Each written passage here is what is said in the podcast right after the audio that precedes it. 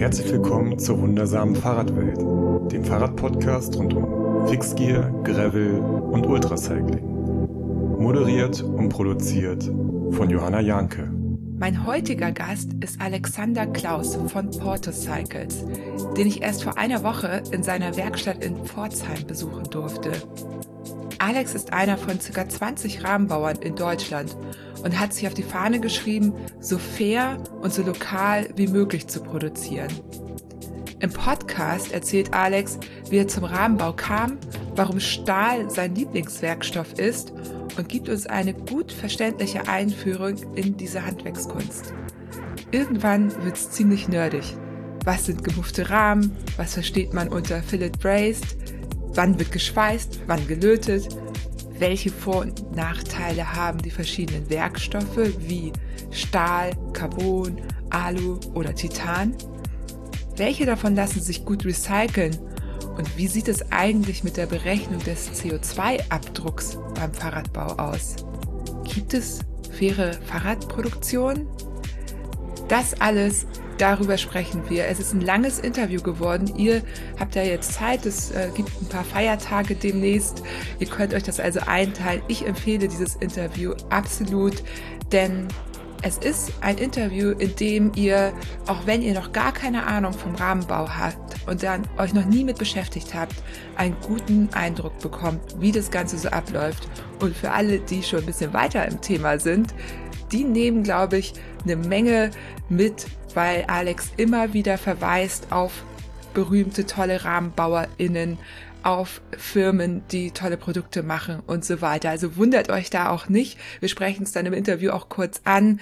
Alex droppt da schon den ein oder anderen Namen. Das ist natürlich alles keine Werbung. Es ist aber okay, weil er eben da mehrere Firmen nennt. Und ich glaube, in diesem Fall haben wir da wirklich auch alle einen Mehrwert von. Normalerweise passe ich da ja auch so ein bisschen auf, damit ich hier euch nicht so viel Schleichwerbung, nicht so viel, eigentlich sollt ihr gar keine Schleichwerbung äh, hier bekommen. Ähm, ja, apropos, es gibt aber wieder einen Supporter. Mein Langzeit-Supporter Komoot supportet auch diese Episode wieder. Es gab ja zwei Aktionen, bei denen ihr in den letzten Monaten mitmachen konntet. Das eine ist die Hörerinnen Collection und da habe ich per Losverfahren fünf Touren gewählt. Guckt da mal rein. Schreibt mir bitte eine E-Mail, damit ihr euren Code bekommt für ein Premium-Abo. Und schaut da sowieso rein. Da sind richtig, richtig schöne Touren. Ich glaube, so knapp 50 sind es mittlerweile in ganz Deutschland, Österreich, Schweiz auch so ein bisschen verteilt. Also falls ihr Inspiration braucht, dann guckt da mal rein. Ich bin da auch schon, ich habe ja auch schon hier eine Liste gemacht für Hamburg. Und auch ganz wichtig, ich werde da weiterhin sammeln, weil warum nicht? Ähm, da haben wir dann eine gemeinsame Collection. Vielleicht mache ich irgendwann mal eine Unterteilung zwischen Gravel und Asphalt. Mal gucken. Ähm, Habe ich mir jetzt noch nicht überlegt. Wenn ihr da eine Idee habt, kommentiert gern die Collection. Das ist nämlich auch möglich. Ihr könnt Collections liken und kommentieren. Und wenn ihr mir dazu Feedback geben möchtet oder eine Idee habt, dann äh, schreibt es da gerne in die Kommentare Ganz wichtig, in einer Collection werden euch immer nur 26 Touren angezeigt. Ihr müsst auf dem Desktop auf mehr Anzeigen gehen. Dann seht ihr wirklich die 50 Touren, die da jetzt drin sind. Ja, und dann gab es noch eine andere Aktion. Ihr habt alle fleißig das Instagram Sharing Tool benutzt und mich darin markiert. Und die GewinnerInnen sind auch schon äh, benachrichtigt worden. Das ist eine Sache, die ich richtig schön finde, denn das ging bisher ja nicht. Ihr geht also in eure gemachte Tour. Bei geplanten funktioniert es nicht, aber bei den gemachten geht auf den Teilen-Button und teilt halt die Karte oder die schönen Bilder oder einfach nur die Tourdaten mit Bild dahinter. Da gibt's so verschiedene Möglichkeiten. Ich finde das Tool echt super schön, weil ich mich da auch gerne inspirieren lasse und gucke, wer so wo unterwegs war. Und ja, also gerne fleißig weiter benutzen, eure Touren teilen, dann haben wir alle was davon. Ja, und auch in diesem Monat könnt ihr natürlich den Code Fahrradwelt benutzen, wenn ihr noch nicht bei Komoot seid und euch da einen Account anlegen möchtet, dann bekommt ihr mit dem Code Fahrradwelt ein Regionenpaket dazu.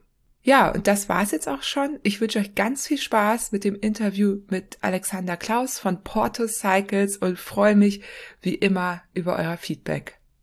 Moin Alex. Erst vor einer Woche haben wir uns persönlich bei dir in der Werkstatt in Pforzheim gesehen und schon sitzt du bei mir im Podcast. Wie schön ist das bitte? Das Rahmenbauthema hat mich einfach nicht losgelassen und ich habe dich überredet, dass du einfach sofort dir Zeit nimmst für dieses Interview. Also herzlich willkommen in der wundersamen Fahrradwelt, Alex. Ich freue mich total, heute mit dir zu sprechen.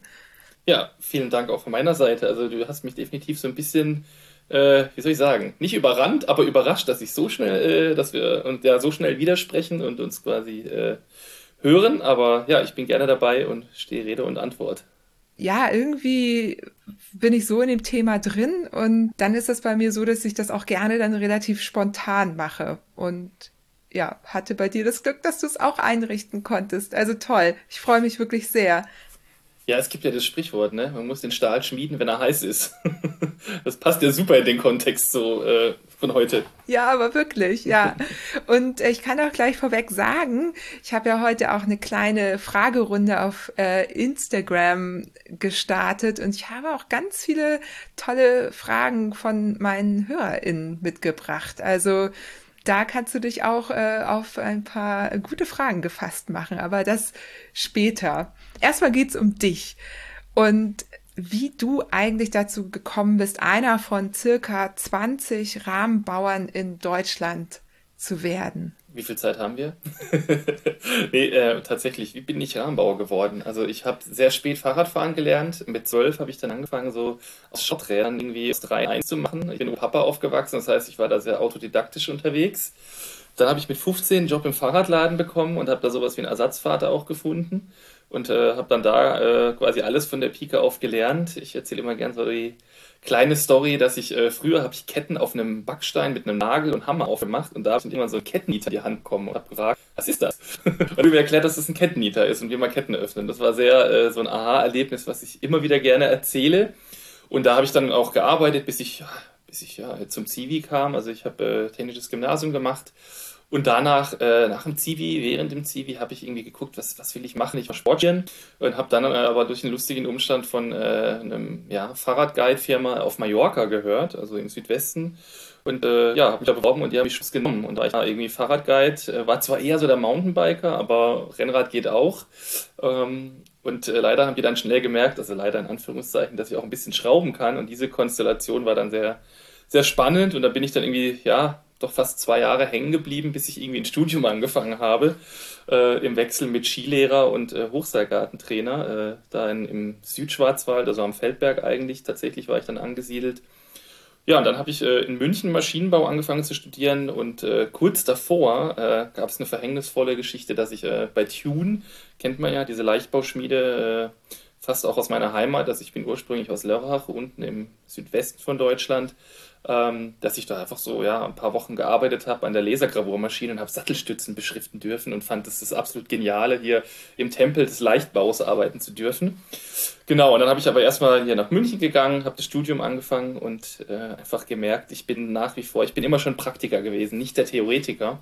Und ich war zwar trotzdem an der Fachhochschule, aber das war mir trotzdem noch viel zu krass alles und habe dann äh, ja den Chef von Tune nochmal kontaktiert und durfte dann da ein duales Studium anfangen. Also das ist ja was sehr Besonderes, das ist eigentlich fast nur, soweit ich weiß, im Süden Deutschlands gibt, wo man halt quasi wie einen Ausbildungsvertrag bei einer Firma hat und äh, dann im Wechsel studiert und halt in drei Jahren einen Bachelor macht ähm, und halt eben in so einem Drei-Monats-Rhythmus mehr oder weniger hin und her switcht, äh, aber halt auch nicht dieses typische entspannte Studienleben hat. Also ähm, ja, man hat da halt irgendwie 25 Tage Urlaub im Jahr und das war's. Ne? Also es ist schon ein sehr komprimiertes Studium. Es ist auch man kann sehr schnell rausfliegen, aber ich muss ehrlich sagen, ich habe dieses Konstrukt auch wirklich gebraucht, um so ein Studium überhaupt durchzuziehen. Neben meiner Frau, äh, die mich da auch immer wieder mal durchgetragen hat, die habe ich nämlich noch kurz bevor ich von München, also da habe ich studiert, äh, weggegangen bin, kennengelernt und dann sind wir eben gemeinsam nach Pforzheim gezogen, um da so ein bisschen schnell und kurz den Kreis zu schließen.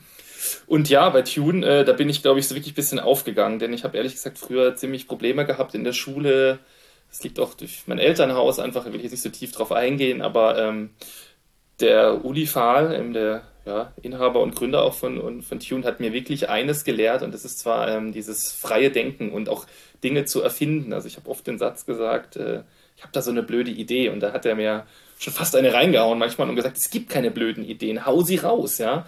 Und das war für mich eine sehr, sehr prägende Zeit ähm, und ich habe dann da, bin quasi Konstrukteur geworden, also ich habe dann Konstruktion und Entwicklung studiert ähm, und habe das dann diese drei Jahre durchgezogen und da war auch dann ein, ja, auch Arbeitskollege, der schwer im Stahlbereich unterwegs war und auch so Kinderräder bauen lassen hat bei einem anderen Rahmenbauer, beim Marshall ein älterer Herr, den ich bis dato noch nie gesprochen habe, leider, fällt mir gerade wieder so auf und ein. Ähm, und habe halt dann bei Tune im Grunde alle Fahrradkomponenten irgendwie durchkonstruiert, die man so eigentlich sicher denken kann. Ne? Vorbau, Namen, Kurbeln. Ähm, und ähm, genau, und dann ging es, war aber klar, dass es bei Tune nicht weitergehen wird, auch so aufgrund von Ortsgeschichten eben. Das ist ja unten bei Freiburg, ich bin in Pforzheim und habe dann aber tatsächlich beim Mitbewerber angefangen, die, bei der Firma Acros, die kennt man vielleicht auch, die machen ja ziemlich ähnliche Sachen und habe da dann noch ein Jahr lang ähm, gearbeitet. Da war ich dann zum Schluss, sage ich ganz offen, sehr unglücklich, auch mit Depressionen. Da kann man, finde ich, auch offen drüber reden. Ich finde es immer doof, wenn das so ein bisschen stigmatisiert wird.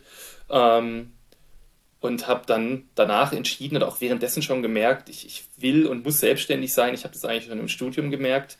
Und irgendwie äh, habe ich dann gesagt, ich muss jetzt irgendwie einen Rahmen bauen, denn ähm, was macht ein Fahrrad aus? Also es gibt natürlich, äh, es ist ja immer eine Summe von Teilen aber der Rahmen ist das Herz eines Fahrrads. Der Rahmen entscheidet, wie ein Fahrrad fährt, aufgrund der Geometrie, äh, auch ähm, aufgrund der, des Mater der Materialwahl. Ne? Also ein Stahlrahmen flext, ein Carbonrahmen ist extrem steif und leicht.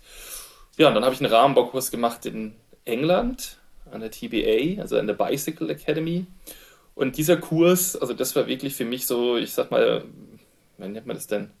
Life-changing, also wirklich lebensverändert, weil ich da gemerkt habe, da kommt alles zusammen, was ich gerne mache. Also konstruieren, mit Menschen zusammen irgendwie äh, zu arbeiten, also dass die halt bei mir was bestellen, aber ich auch raushören muss, was die wirklich brauchen.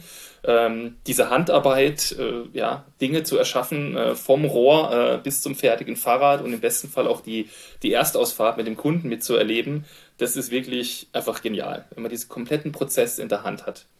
Und äh, ja, nach diesem Rahmenbaukurs war für mich dann klar, das war 2013, Anfang 2013 genau, dass ich das irgendwie weiterverfolgen will. Und äh, ja, jetzt haben wir 2021 schon, also ich mache es doch schon jetzt irgendwie im achten Jahr. Und äh, ja, habe mich natürlich da schon auch ein bisschen weiterentwickelt. Ja, wow. Ähm, ich bin äh, etwas beeindruckt. Die Bicycle Academy, ist die denn, ähm, wie bist du darauf gekommen? Ist das irgendwie eine besondere Academy? Ja, doch, auf jeden Fall. Denn äh, ich glaube, es gab halt vorher so fast weltweit eigentlich ganz wenig Rahmenbauschulen, speziell jetzt im europäischen Raum. Es gibt halt in Frankfurt die Meisterschule. Also das ist vorrangig eigentlich ja eben, wie, wie der Name schon sagt, für, ähm, für Zweiradmeister oder Zweiradmechanikermeisterinnen auch. Ne? Gibt es nämlich auch, habe ich einige kennengelernt mittlerweile, das ist schön. Ähm, und da kann man halt auch als quasi Nicht-Zweiradmechaniker äh, Kurse belegen und dann gibt es in, in ähm, in Amerika drüben gibt es die UBI, also die United Bicycle Institutes. Da gibt es zwei, wo man auch ganz viele Zertifikate machen kann. Das liegt vor allem daran, dass es ja in Amerika gar kein richtiges duales Ausbildungssystem gibt wie bei uns. Aber da kann man dann spezifische Zertifikate erwerben, unter anderem auch im Bereich Rahmenbau. Ähm, aber das Besondere an der TBA ist, dass die durch Crowdfunding finanziert wurde. Also es war zu dem Zeitpunkt, also kurz davor, ähm, gab es ein Crowdfunding, wo man im Vorfeld Kurse buchen konnte. Das habe ich zwar nicht gemacht, weil ich da einfach auch sehr blank war, um ehrlich zu sein, so finanziell. Aber ähm, es war einfach, äh, ich war schwer beeindruckt davon.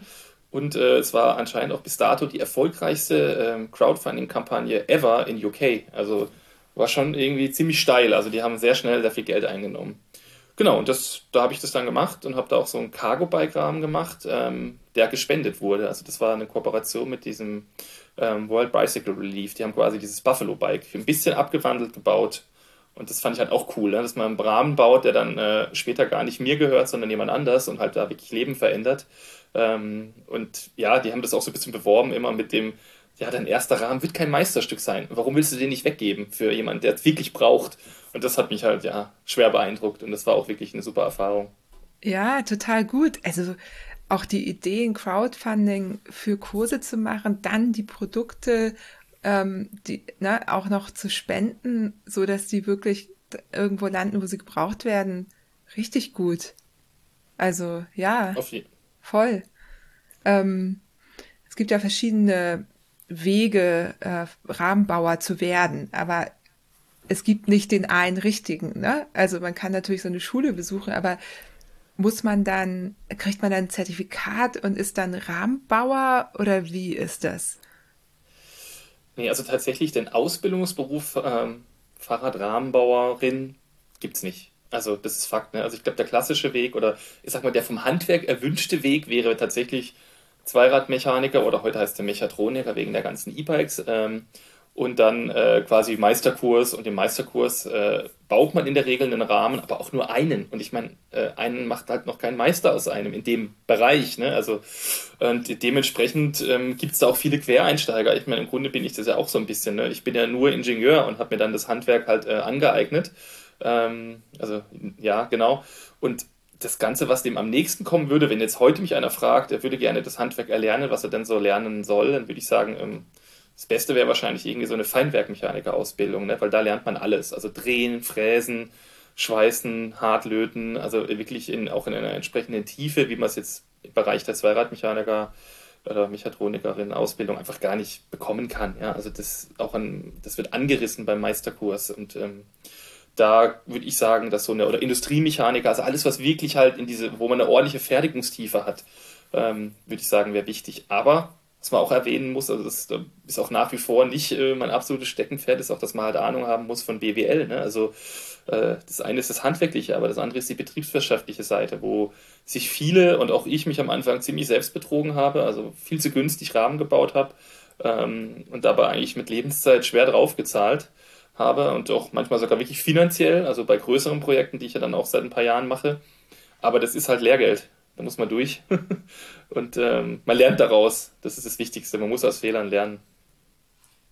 Ja, aber ich stelle mir das tatsächlich schwer vor. Also du hast ja dann auch eine ganz andere Preiskategorie als das, was wir so von der Stange kennen. Ja und nein. Also wenn man jetzt von der Stange sagt, ist klar, es gibt natürlich, ich sag mal, ein Alltagsfahrrad kostet im Durchschnitt wahrscheinlich keine Ahnung, früher war das weniger, heute mit den E-Bikes hat sich das ganz stark verschoben, was die Leute bereit sind auszugeben, aber ich, wahrscheinlich kostet das durchschnittliche Rad, ich kenne jetzt echt keine Art Zahlen, ad hoc irgendwie 1500 Euro und damit hat man ja auch was Grundsolides für, was auch ein paar Jahre durchhält bei entsprechender Pflege, aber wenn man in den Hochpreissegment geht, ne, also wenn ich jetzt irgendwie meine Mountainbikes zum Beispiel äh, mit denen äh, von Focus und wie sie alle heißen vergleiche, ähm, da sind wir preislich fast ähnlich, ne? also das liegt einfach daran, dass wir direkt verkaufen ähm, und äh, große Hersteller halt auch über den Handel gehen und da halt dann irgendwie zweimal verdient werden muss, mindestens, nämlich beim Hersteller und beim Handel. Und ähm, also deswegen so mega ultra teuer sind wir nicht, das äh, kann man mal so sagen. Am Ende muss man trotzdem festhalten, wenn man sich ein Fahrrad für 6.000, 7.000 und mehr kauft, das ist Luxus, ja. Also das braucht niemand wirklich, außer man ist Berufssportler, also äh, dass man wirklich sein Geld damit verdient. Äh, alles andere ist irgendwie, wenn man ehrlich zu sich selber ist, irgendwie halt, ja, man gönnt sich das, weil man es sich auch leisten kann. Fahrräder sind teilweise auch leider, finde ich, Statussymbole, aber ja, man kann mal nichts ändern. Manche brauchen halt was an der Eisdiele, um die Geltung zu bekommen oder auch einfach in der Gruppe zu zeigen, ich kann mir das leisten. Aber das ist okay. Am Ende ist irgendwie jeder, der aufs Fahrrad steigt äh, und das auch irgendwie aus Überzeugung tut, äh, äh, weiß nicht, ähm, finde ich super einfach. Also Genau. Ja, also das äh, Statussymbol-Thema, das ist ganz interessant. Ich hatte ja neulich einen Podcast zusammen mit meinem Mann aufgenommen und da ging es auch um äh, Klamotten. Ne? Also es hört ja nicht beim Rad auf. Also man kann ja auch entsprechend äh, durchgestylt auf dem Rad sitzen. Und ich muss sagen, wir haben dann, also was ich halt nicht mag, ist dieses ähm, von oben herab, also sich sozusagen diesen Status zu leisten und dann auf alle anderen herabzublicken. Ich kann aber durchaus nachvollziehen, dass man Frau, Mensch, alle Bock auf schöne Sachen und schöne Fahrräder haben. Und warum soll man dann eben nicht auch sich das Rad gönnen, wenn man es sich leisten kann, das irgendwie auch ein paar äh, Scheine mehr kostet, auch wenn man es nicht braucht. Ne? So, also mhm. da, ähm, ich äh, ergänze das jetzt nochmal, weil das noch so im Nachklang von, von diesem Podcast mit meinem Mann auch so ein bisschen zu Diskussionen geführt hat. Also finde ich total gut. Und wenn ich möchte, dass mein Rad in Deutschland gefertigt wird bei dir, ähm, von Hand, mir wäre das halt auch was wert. Ja. Nö, also das kann man auch sagen. Ne? Also ich sage zwar selber, es ist irgendwie Luxus und man bräuchte es nicht. Andererseits ist es auch ein Statement. Also ganz bewusst zu sagen, ich kaufe ein Fahrrad aus Deutschland, äh, beispielsweise von uns, von Portus, und unterstütze damit halt auch eine Mini-Firma und äh, hintendran auch eine, eine, kleine Familie ne, mit Kindern, äh, die hier irgendwie äh, ihren Lebensunterhalt halt auch damit dann beschreiten. Und ähm, das ist auch irgendwie ein Statement und das äh, weiß ich zu schätzen. Also wirklich, ich bin da auch stolz auf unsere Arbeit. Ähm, und dementsprechend sollte man das auch nicht so jetzt total negativ sehen. Also eben, manchmal, ja, man soll sich auch was gönnen. Ne? Also vor allem in diesen Zeiten, wo man vielleicht auch keinen Urlaub machen kann und so. Das sind ja alles eh ganz spezielle Zeiten. Ähm, insofern sollte man das nicht alles jetzt irgendwie zu negativ sehen. Nee, genau. Ähm, Finde ich nämlich auch. Und du hast es eben schon angedeutet, also ihr produziert eben ähm, für den Endverbraucher, so wie mich, dann aber auch für Firmen, ihr entwickelt auch Räder. Das finde ich auch sehr spannend. Also da kommen dann ähm, Firmen auf dich zu, sagen, sie hätten gerne ein Lastenrad, das so und so aussieht und du machst dann die Entwicklung für die. Genau, also seit, boah, ich weiß nicht, irgendwie schon ziemlich bald, nachdem ich gegründet habe, so nach zwei, drei Jahren, kam das irgendwie so, bin ich irgendwie weiterempfohlen worden durch diverse Leute, äh, dass auch kleinere Entwicklungsaufträge an uns herangetragen wurden. Und das war halt eben auch vielleicht mein Vorteil, dass ich halt nicht nur klassisch irgendwie, klassisch gibt es ja eh nicht, aber Rahmenbau betrieben habe, sondern ich habe auch noch Rahmenbaukurse eine Zeit lang angeboten und eben, äh, ja, eben Konstruktion und Entwicklung und Prototypenbau und auch so Kleinserienfertigung, also Losgrößen, ich sage immer bis 50 etwa, ja. Ähm, und äh, ja, das, dieser Bereich, der ist jetzt eigentlich ziemlich äh, steil gegangen die letzten Jahre und äh, wir haben uns dann, also ich bin zwar großer Stahlfan, es wird auch immer meine erste Liebe bleiben in diesem Bereich, haben wir uns aber auch Aluminium geöffnet, denn das ist halt auch gerade jetzt bei Kalastenrädern und auch bei irgendwie E-Bikes äh, ein großes Thema natürlich, gerade wenn es um Akku-Integration geht. Ähm, und dementsprechend haben wir da ziemlich viel mittlerweile gemacht. Also ähm, Wer da ein bisschen neugierig ist, kann ja mal auf unserer Homepage sich umgucken. Da gibt es extra einen Reiter B2B, also Business to Business. Ähm, ja, und da machen wir ziemlich spannende Projekte. Also zuletzt auch irgendwie was im Bereich quasi ja, Elektromobilität, also gar kein Fahrrad, sondern ein, ein Scooter mit drei Rädern und Neigetechnik. Und äh, ja, da sind wir jetzt gerade dabei, das äh, für die Serie vorzubereiten. Und äh, ja, das ist einfach spannend. Also da habe ich richtig auch mal so ein bisschen über den Tellerrand jetzt zu gucken und auch zu gucken, wie geht so eine Zulassung für so ein Gerät, weil das braucht eine allgemeine Betriebserlaubnis und so. Und da wird dann, ja, wird viel geprüft. da kommt dann diese Regulation aus Deutschland halt, ne? Das ist Bürokratie pur. Ja, wer prüft denn sowas dann? Also hast du eigene Teststände oder musst du das dann woanders testen lassen? Also hauptsächlich gibt es dafür natürlich äh, Prüfinstitute wie äh, EFBE e oder Zedler oder Velotech in Schweinfurt. Ähm, aber für das eine oder andere, also gerade speziell für diesen Scooter, äh, da brauchen wir einen Prüfstand, den gibt es gar nicht, weil wir da so zwei so Schwingen haben. Und da werden wir jetzt selber was bauen. Also das können wir ja auch, ne? Äh, kommt auch mittelfristig günstiger, gerade wenn wir das Teil halt weiterentwickeln mit dem Kunden. Ähm, aber primär, klar, gibt es dafür Prüfinstitute und natürlich auch Normen, die einzuhalten sind. Ähm, und speziell bei E-Bikes ist noch das Thema EMV, also diese elektromagnetische Verträglichkeit. Also es darf kein Gerät irgendwie Strahlung aussenden, die zum Beispiel einen Herzschrittmacher beeinflusst. Das wird da halt geprüft. Und das kann man gar nicht selber machen. Das ist mega Hightech. Äh, so ein Studio, das ist wie so ein Tonstudio mit ganz vielen Antennen. Und äh, ja, das ist, äh, das muss man dann ja einen Auftrag geben und ein bisschen Geld hinlegen. Aber ohne geht's nicht. Was halt natürlich jetzt speziell beim normalen Fahrradbau wichtig ist, auch vor allem für Hersteller in Serie, dass halt die Rahmen äh, auf dynamische Betriebsfestigkeit geprüft werden. Also da wird im Grunde der Lebenszyklus eines Fahrrads äh, simuliert in sehr, sehr kurzer Zeit. Also ich glaube, das geht, wenn die Prüfung durchläuft, in einem Tag über die Bühne. Und da gibt es dann verschiedene Lastfälle, wie äh, eine Steuererprüfung. Da wird im Grunde von vorne drauf gedrückt und die Bremslast von der Gabel äh, überprüft. Dann gibt es eine Tretlagerprüfung. Da wird halt äh, eine Kurbel in einem bestimmten Winkel eingebaut und da wird da dran gezogen, also 100.000 Mal oder 200.000 Mal, glaube ich, genau mit einer bestimmten Kraft, also so mit 150 Kilogramm etwa. Und äh, die Bremsaufnahmen werden noch geprüft, wenn das irgendwie mit Scheibenbremse ist, was ja heutzutage auch quasi Standard ist, wenn wir, wenn wir ehrlich sind.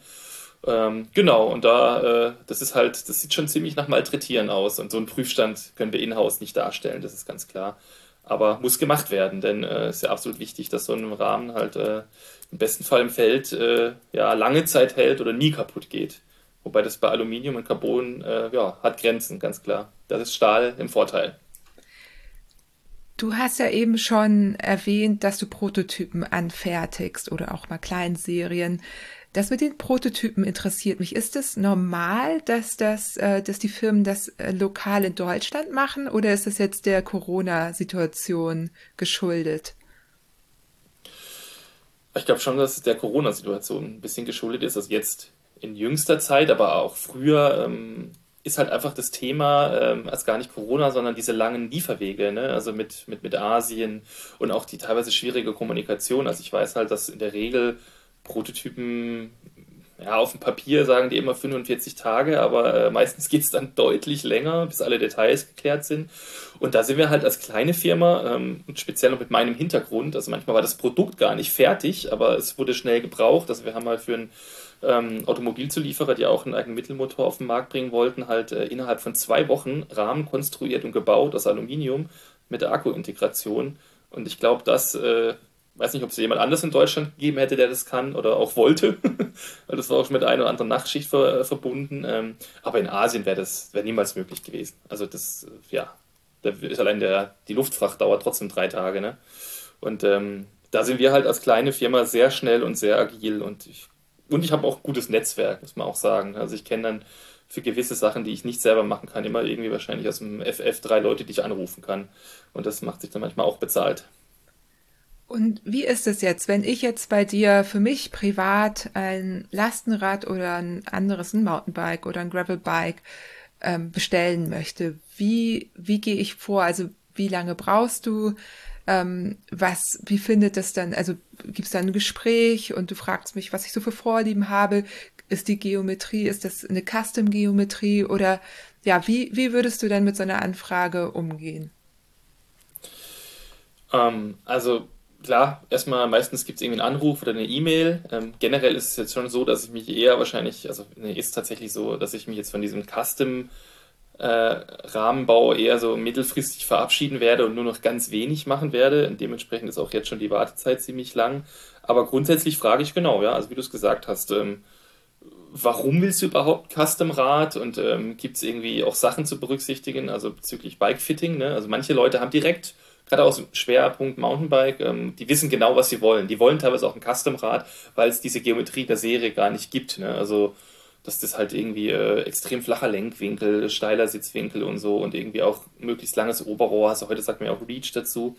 Ähm, und dann frage ich schon so, äh, gibt es irgendwelche Beschwerden? Sag dann aber auch ganz ehrlich, äh, wenn es die gibt, ab zum Bikefitting. Da gibt es nämlich Profis, denn ähm, ne, ich bin vom Schwerpunkt halt irgendwie äh, Maschinenbauer und habe nicht irgendwie Anatomie oder irgendwie halt äh, Sport studiert, also da, oder bin auch kein äh, Physiotherapeut oder so. Und meistens sind das ja eben gerade die Leute, die ähm, so Bike-Fittings professionell anbieten, äh, sind ja irgendwie Physiotherapeuten oder studierte, äh, wie nennt man das denn? Sportler? Nee, äh, hilf mir. Ja, weißt du das besser, Johanna? Da gibt es auch ganz viele Quereinsteiger, einfach Menschen, ah, die Bock darauf haben, sich damit auseinanderzusetzen. Klar, ein Physiotherapie-Hintergrund hilft dir, aber ich weiß von ganz vielen, dass sie eben selber Athleten sind, waren und da eben einfach von der Sache überzeugt sind und Bock drauf hatten. Genau, also ich denke, genau. Also es gibt wahrscheinlich äh, die Studierten, aber auch die Quereinsteiger und es gibt dann halt auch eben, wo man Kurse besuchen kann und auch entsprechende Hardware benutzen kann. Da gibt es ja auch so mit, mit so Drucksensoren, ne, dass man eine Sitzanalyse machen kann und auch äh, in den Schulen gibt es ja äh, Druckmessungen und das ist ja alles äh, ja wichtig und das, wie gesagt, das kann ich gar nicht darstellen. Und im besten Fall kriege ich dann halt auch durch dieses Bike-Fitting dann äh, ja eine Zeichnung, wo ich meine Maße äh, für den Rahmenbau ableiten kann. Genau, und äh, ja, man muss halt ein bisschen Geduld mitbringen tatsächlich. Ja, also nochmal äh, zu Bikefitting. Genau. Ich bin da, es wissen auch alle Podcast-HörerInnen, ich bin ja großer Fan davon. Also egal ob Custom Bike oder gekauftes Rad, äh, das anzupassen, das ist wirklich Fahrqualität und Lebensqualität somit, die man da, egal wie lange man schon fährt, gewinnt, auch im Nachhinein. Ne? Also noch besser ist es natürlich, wenn, also es ist natürlich Luxus, wenn das Rad dann auch entsprechend angepasst wird, aber genau. Ja, aber es macht ja auch preislich gar nicht so viel aus. Also ich meine, so ein Bike-Fitting, wenn man das irgendwie einmal im Leben gemacht oder halt gerade bei einer, so einer Neuanschaffung, wo man über eben meistens sechs bis sieben oder mehr äh, 1000 Euro dann reden, äh, macht halt ein Bike-Fitting mit 150 Euro. Ich sag's wie es ist, dann Braten nicht mehr fett.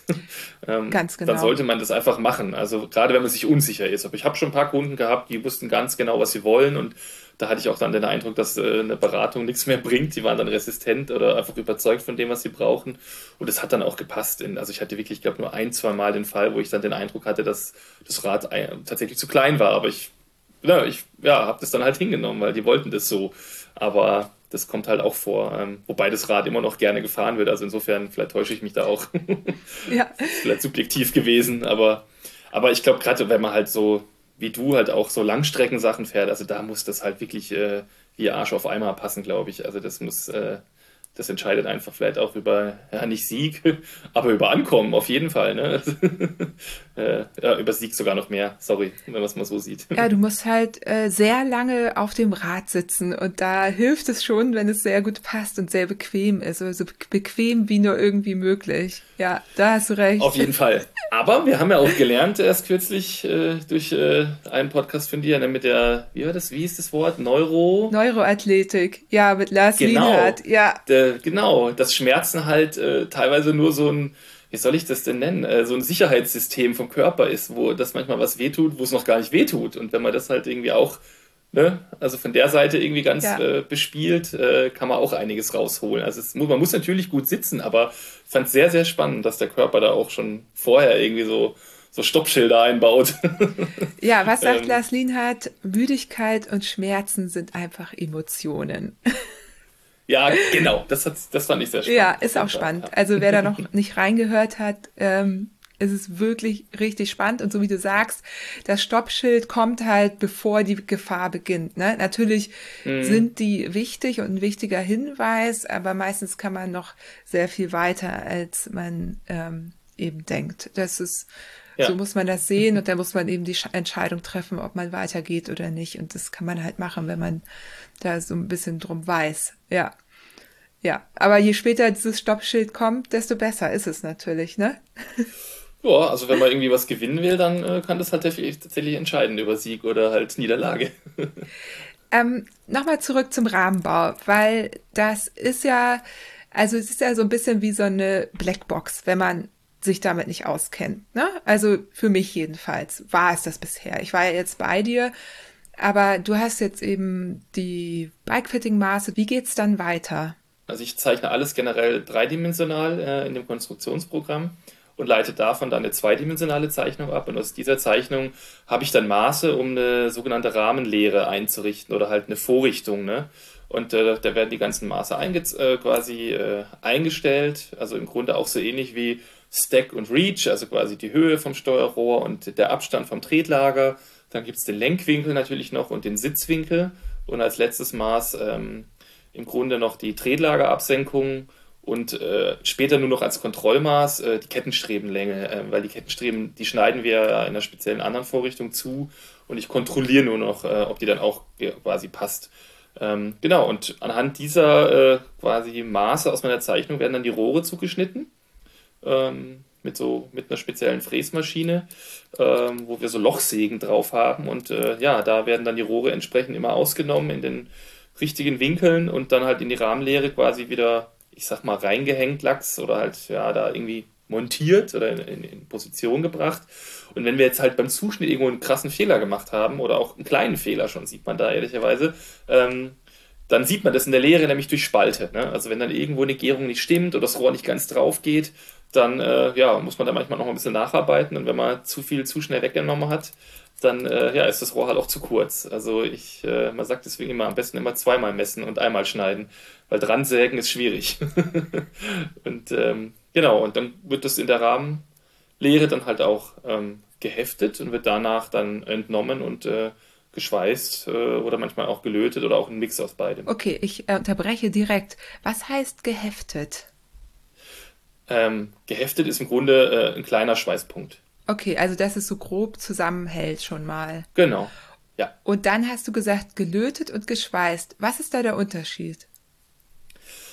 Also geschweißt ist im Grunde, ähm, dass beide Grundwerkstoffe, also wenn ich jetzt zwei Rohre habe, dass die aufgeschmolzen werden, also wirklich Schmelztemperatur irgendwie je nach Legierung 1600 bis 1800 Grad und ich dann noch äh, auch einen Stahlzusatzwerkstoff einbringe, also man nennt es dann, ähm, äh, nee, nicht Lot, sondern äh, ja, Zusatzwerkstoff eigentlich, also auf Englisch Rod. Ich bin auch leider immer ein bisschen ver, ver, ver, verdenglischt.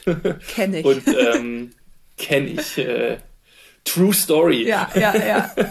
ähm, Nee, und beim Löten ist es tatsächlich so, dass man ähm, den Stahl ähm, nur auf Arbeitstemperatur bringt. Das bedeutet so 800, 900 Grad. Und man bringt einen fremden Werkstoff ein, also in dem Fall ähm, Messing.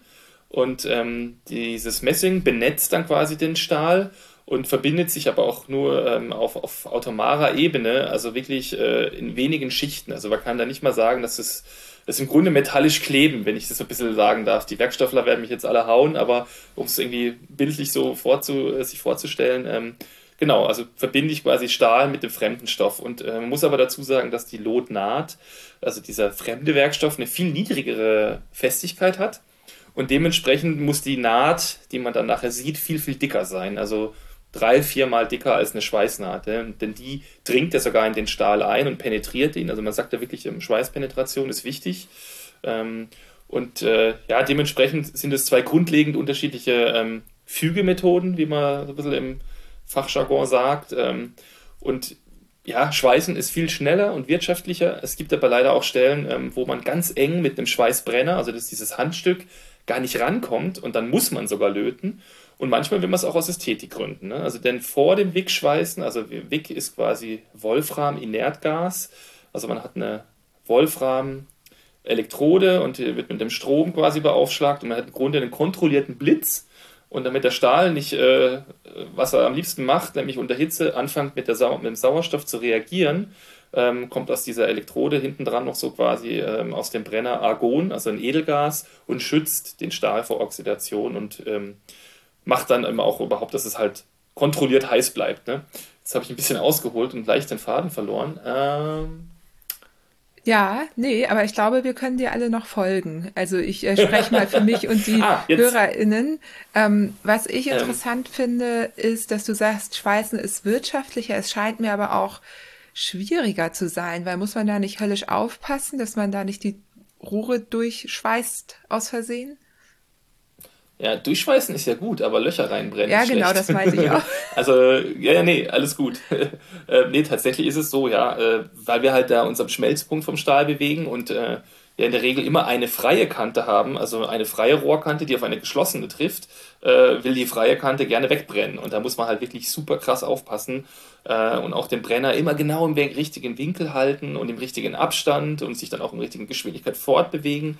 Und dann schweißen wir noch, äh, um es ein bisschen besser zu kontrollieren, mit dem Fußpedal. Also ähnlich wie bei einer Nähmaschine, da kann man ja auch die Geschwindigkeit quasi steuern und wir steuern mit dem Fußpedal die Stromstärke, also wie viel Power fließt dann da rein. Und äh, das muss leider auch, was heißt leider, aber muss halt variieren an gewissen Stellen.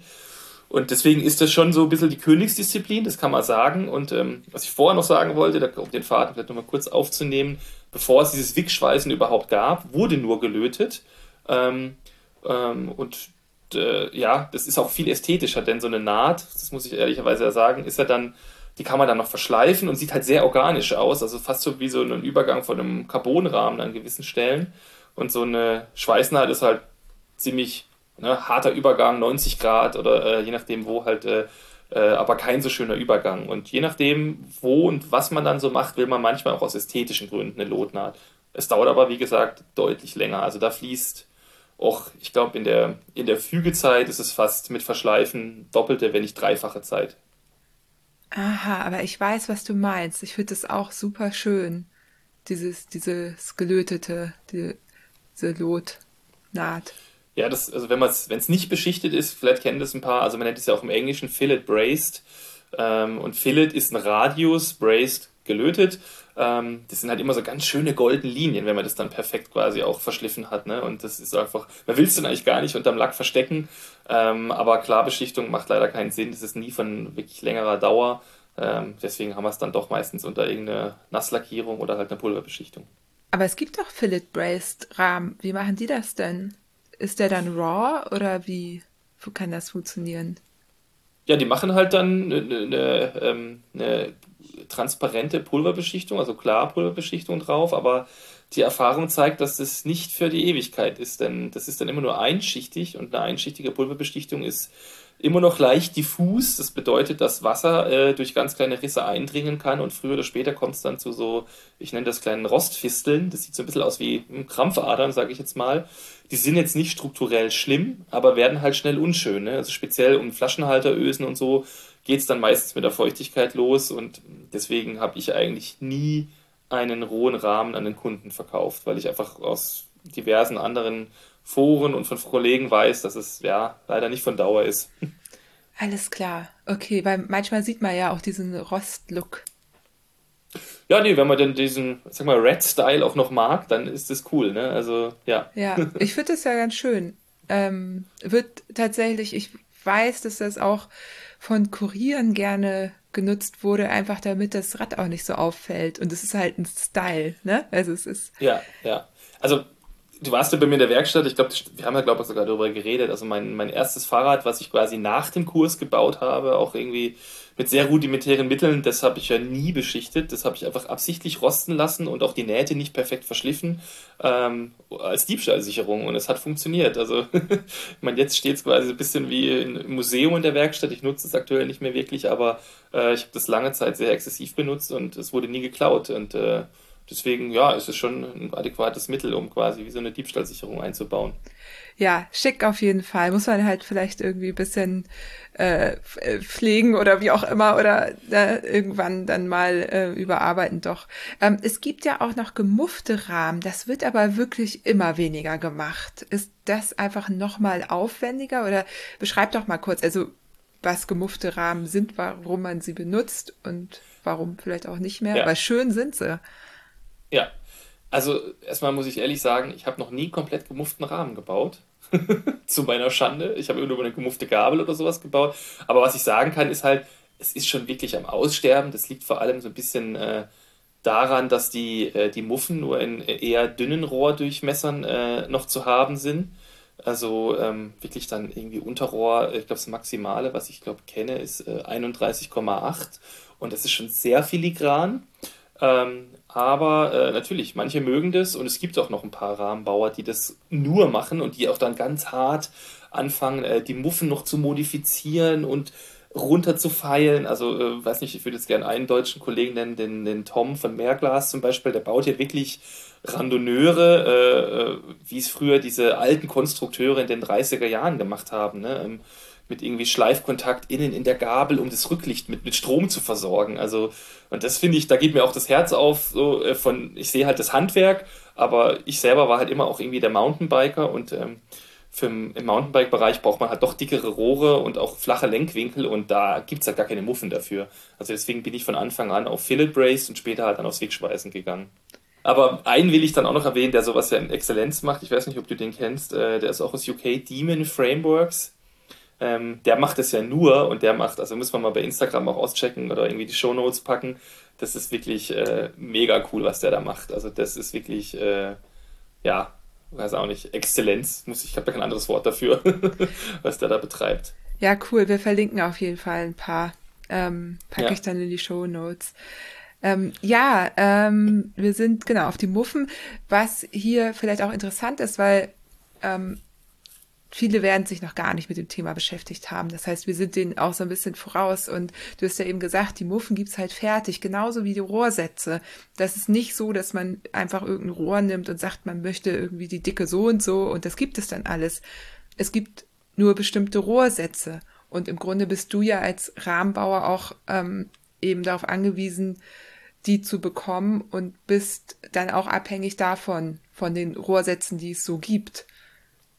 Also jetzt, ähm, vielleicht gibt es da eine größere Auswahl an, an Muffen, aber es ist quasi nicht so, dass du deine eigenen Rohre produzierst. Das ist, glaube ich, auch vielen nicht so klar.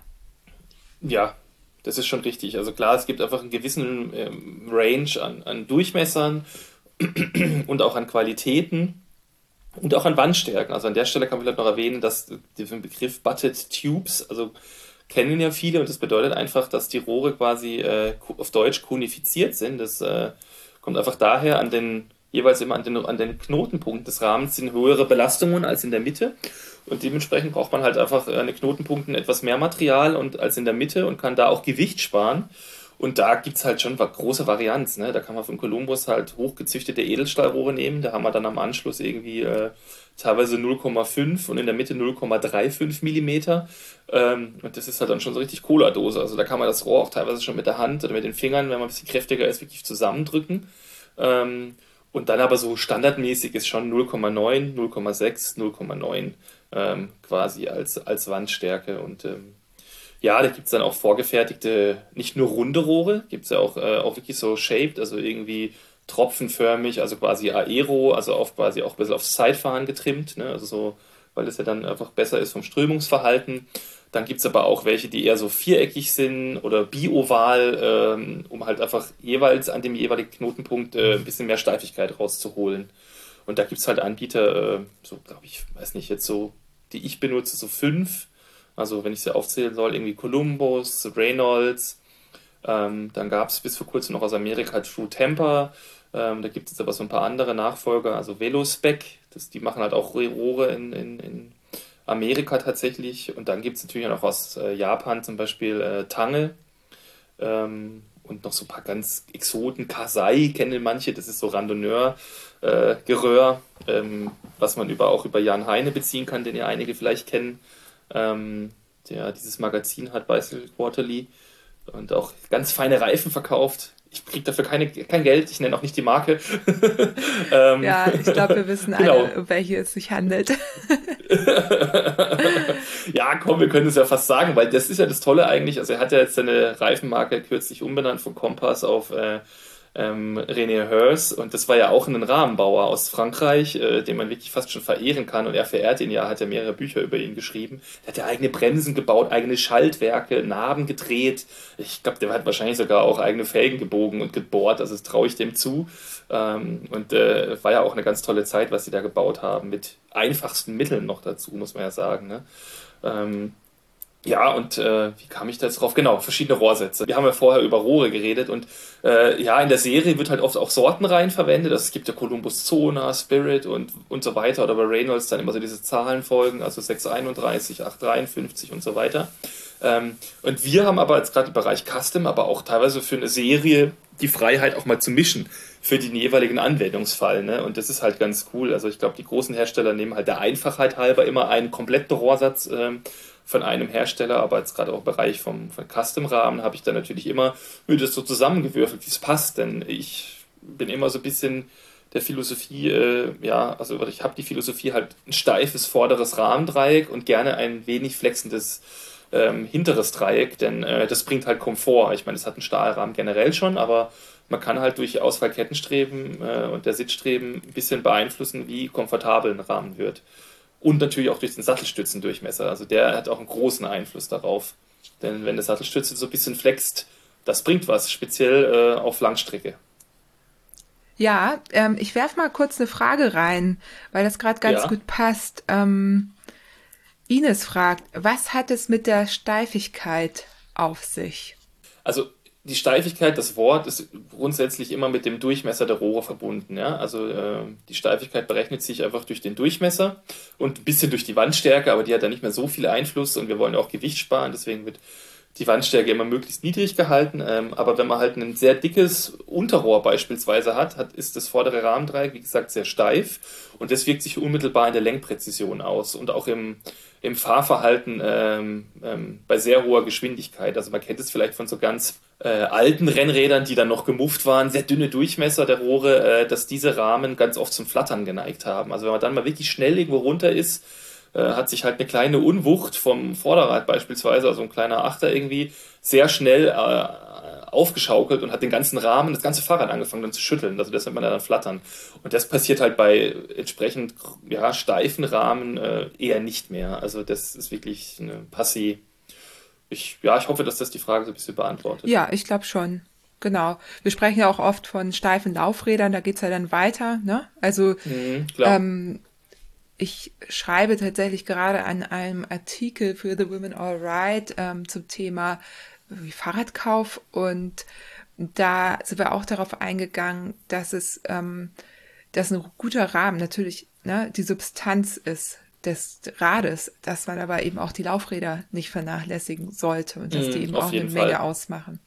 Ja, auf jeden Fall. Also ich meine, ich war ja früher bei Tune, die Narben sind nicht unerheblich wichtig. Also was haben die quasi äh, für, wie viel Reibung haben die, ne? Also sind da gute Kugellager verbaut und dann natürlich auch das fähigen Gewicht, denn äh, und auch die Reifen, die nachher da drauf sind, das ist nämlich alles Masse, was beschleunigt werden muss.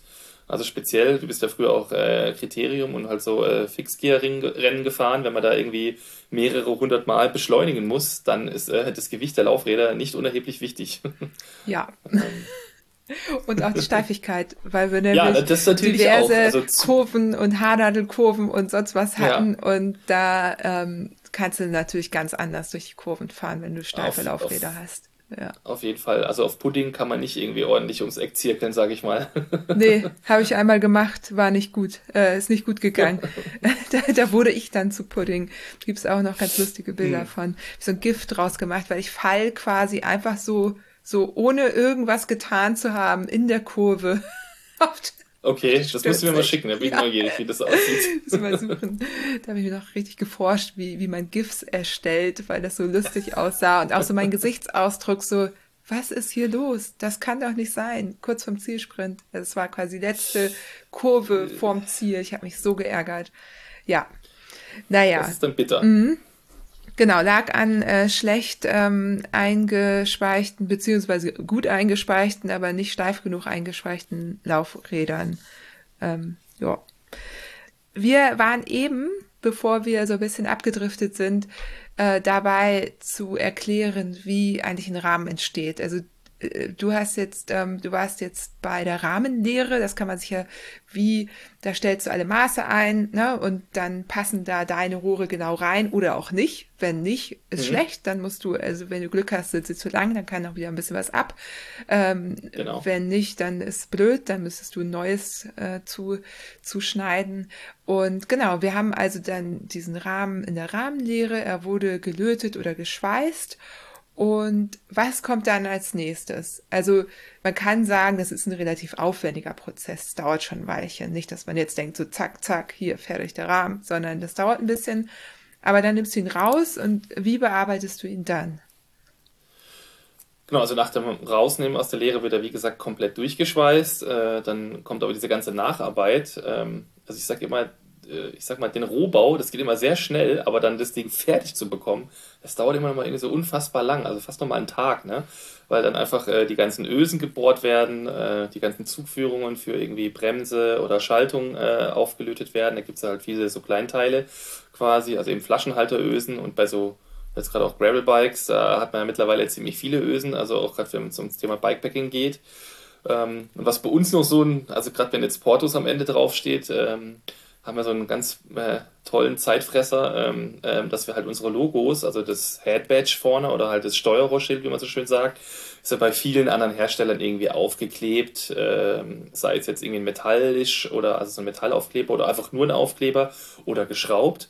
Und das mache ich halt gar nicht. Also ich bin da ein bisschen inspiriert gewesen durch einen, ja, auch quasi Lehrmeister. Also ich habe ja auch kurz bei einem anderen Rahmenbauer noch gearbeitet, beim Florian Wiesmann. Den kennen viele gar nicht, weil der einfach schon ein bisschen älteres Semester ist und ähm, äh, und der hat immer seine Logos aufgelötet. Also er hat dann irgendwie ein Edelstahl-Logo, also FW in seinem Fall. Und ich habe halt dann äh, durch einen guten Freund dieses Doppelherz, das ist ja das Logo von uns, von Porto Cycles, ähm, äh, was auch so ein bisschen ähm, für diese Beziehung zwischen zwei Leuten, die Fahrräder lieben, äh, zusammenkommt, ähm, soll das darstellen. Und das löten wir halt auf. Und dann noch den Schriftzug. Und dieser Schriftzug, der äh, ist halt brutal aufwendig. Also das ist wirklich, äh, muss man vielleicht mal das ein oder andere Video bei uns angucken, kann man das auch äh, sehen oder im Instagram-Feed sieht man das auch hin und wieder. Ähm, ja, und diese ganzen Finish-Arbeiten, ähm, die brauchen einfach unglaublich viel Zeit. Und natürlich checken wir auch den Rahmen nochmal, ob er gerade ist und richten gegebenenfalls. Wobei man auch sagen muss, ähm, bei äh, den großen Rohrdurchmessern, in denen wir uns bewegen, also vorderes Rahmendreieck richten ist fast unmöglich, äh, weil die Rohre einfach eine hohe Zugfestigkeit haben und durch die größeren Rohrdurchmesser auch so steif sind, dass man die nicht mehr plastisch verformen kann. Ne? Also es gibt ja, ähm, man kann die halt dann drücken ohne Ende, aber die gehen halt immer wieder zurück, weil man die nicht mehr über die Streckgrenze, also über diese Grenze, wo sich das Material halt dauerhaft verbiegt bekommt. Also wenn man da äh, einen heftigen Ausreißer hat, dann äh, kann man eventuell noch was mit Flammenrichten probieren. Also geht man mit dem Brenner an gewisse Stellen und muss dann eine gewisse Reihenfolge einhalten, aber äh, meistens ist da nicht mehr viel zu gewinnen. Ähm, Und dementsprechend muss man halt beim Löten oder Schweißen ähm, sehr spezifisch eine Reihenfolge einhalten, also sehr symmetrisch arbeiten. Und deswegen wendet man auch den Rahmen dann ständig hin und her. Also ja, ähm, aber ja, ich denke, das haben wir ganz gut im Griff. Ähm, und dann muss natürlich noch die ganzen Passungsbereiche. Ne? Also man hat hier vorne im Steuerrohr, kommt ja nachher ein Steuersatz rein, der wird ge, mit, der, mit einem Presssitz da äh, ja, eingebracht. Und die Steuerrohre haben aber immer ein bisschen Übermaß, denn durch das Schweißen wird es immer leicht oval. Und äh, das wird dann eben perfekt rund gerieben, so sagt man. Ähm, und auch plan gefräst, also dass die Lagefläche oben perfekt sind, dass nämlich die Steuerrohrlager nachher perfekt parallel laufen. Denn wenn sie das nicht sind, dann äh, ja, werden die Lager ganz schnell äh, ja, spezifisch, also überbelastet oder halt punktuell und gehen kaputt. Und, äh, oder die, und die Lenkung ist auch ja, ungleich, also die verklemmt dann an gewissen Stellen.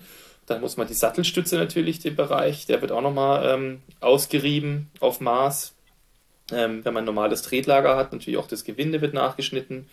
Und dann wird äh, der Hinterbau auf jeden Fall auch gerichtet. Der, der, da verändert sich immer was, weil man muss ja auch noch Stege einbringen. Also man hat ja unten zwischen den Kettenstreben immer so einen kleinen Steg, den man äh, manchmal braucht, um ein Schutzblech zu befestigen.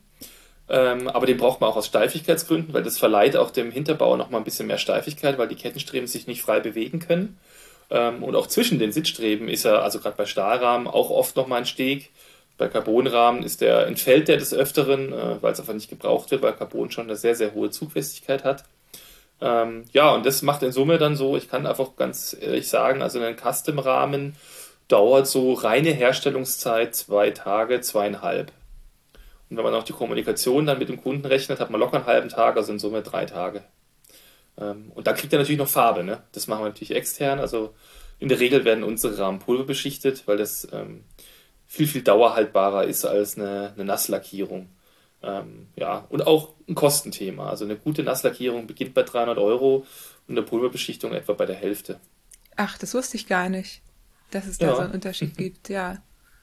Ja, und bei der Nasslackierung nach oben hin, ne, wenn man da ganz fancy Detaillierung und viele verschiedene Farben hat oder irgendwie Farbverläufe, also da kann man auch, ja, wenn man bei einem richtig guten Lackierer ist, der sein Handwerk wirklich versteht, da kann man schon fast vierstellige Beträge auch ausgeben. Ne? Und, äh, aber das macht aus meiner Sicht wirklich nur bei Rennrädern äh, Sinn, weil die halt einfach ja relativ wenig mechanisch beansprucht werden. Ne? Also beim Bikepacking hat man auch irgendwie Taschen und da kommt der Staub dazwischen und Matsch und das reibt und arbeitet und man hat ja dann auch in den Schuhen immer irgendwie Matsch und kommt mit der Hacke hinten an die Kettenstreben dran oder auch mal ins Oberrohr. Und beim Mountainbike ist es noch viel schlimmer, also da fährt man ja richtig im Dreck. Äh, und deswegen macht einfach aus meiner Sicht da eine Nasslackierung, ich sag's wie es ist, ist immer ein bisschen Perlen vor die Säue. Das ist total spannend, dass du das sagst, weil ja. ich habe ähm, also ich habe mal irgendwann ähm, gezeigt, wie ich meinen Rahmen schütze. Das war jetzt Carbon, ne? Aber ich äh, klebe ja. den natürlich grundsätzlich ab, bevor ich da ja. irgendwas ranmache, weil ich natürlich auch schon gemerkt habe, dass in den vielen Jahren, die ich äh, Taschen am Rad äh, befestigt habe, da durchaus äh, eine Reibung erzeuge und da muss noch nicht mal irgendwas zwischen sein. Es ist einfach so schade, dass man sich dann den ja die Oberfläche kaputt macht, ne? Ähm, und dann haben wir irgendwie darüber nachgedacht und haben das Gefühl, unser Eindruck, ich habe da diverse Zuschriften bekommen, ähm, auch von Menschen, die eben auch andere Räder schon mit Taschen gefahren sind und sag ich mal, nicht so dolle Probleme hatten. Vielleicht nicht keine, aber hat sich da irgendwie was verändert? Also versuchen die Firmen auch da an Gewicht zu sparen, indem der Lack sehr dünn ist oder was auch immer das für eine Oberfläche ist, weil es scheint so, als sei das früher nicht so das Problem gewesen. Also eine Pulverbeschichtung wiegt halt auf jeden Fall was. Ne? Also deutlich mehr als eine Nasslackierung. Ähm, man kann sagen, eine Pulverbeschichtung wiegt so um die 200 Gramm ähm, bei dem normalen Rahmen.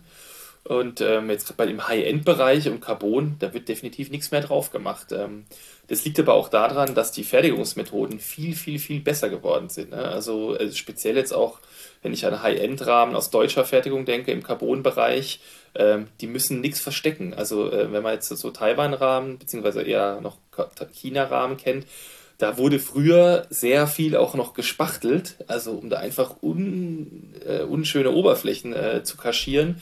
Und dann musste das halt auch lackiert werden. Ne? Aber mittlerweile, gerade jetzt im High-End-Bereich, ist das alles so gut. Äh, das muss auch gut sein, äh, sonst würden die Rahmen nämlich gar nicht halten. Und dann äh, ja, will man das auch zeigen, dass man auch halt wirklich an der Decklage äh, gute Arbeit geleistet hat und äh, will auch kein künstliches Gewicht mehr auftragen, ne? denn eine Carbon-Oberfläche an sich äh, ist eigentlich quasi resistent oder ja, korrosionsgeschützt, ähm, solange nicht irgendwie die Oberfläche krass angekratzt wird, weil Carbon ist ja im Grunde ein Verbundwerkstoff von einer Carbonfaser und einem Epoxyharz. Ähm, und wenn da halt was, wenn die Faser offen ist, durch irgendwie einen fiesen Kratzer oder so, dann kann auch Wasser eindringen und äh, auch quasi, ja, nicht Korrosion, aber Schäden verursachen. Äh, aber das ist ein ganz krasses Thema. Äh, bin ich jetzt auch nicht der Experte, will ich aber mal erwähnt haben, um das so zu beantworten. Das war ja deine Frage, oder? Ja. Warum quasi manche, und halt ja, wie gesagt, es ist auch meiner Meinung nach ein bisschen disziplinabhängig. Ein Rennrad, da kann man schon eine Nasslackierung drauf machen, das wiegt dann auch nicht all, allzu sehr. Also wiegt nicht so viel, weil es sehr dünn ist, die Schicht. Aber der Pulverbeschichtung, das ist schon so ein bisschen Schichtstärke im Bereich äh, von einem Zehntel Millimeter und über die gesamte Oberfläche macht das natürlich dann trotzdem was aus an Gewicht.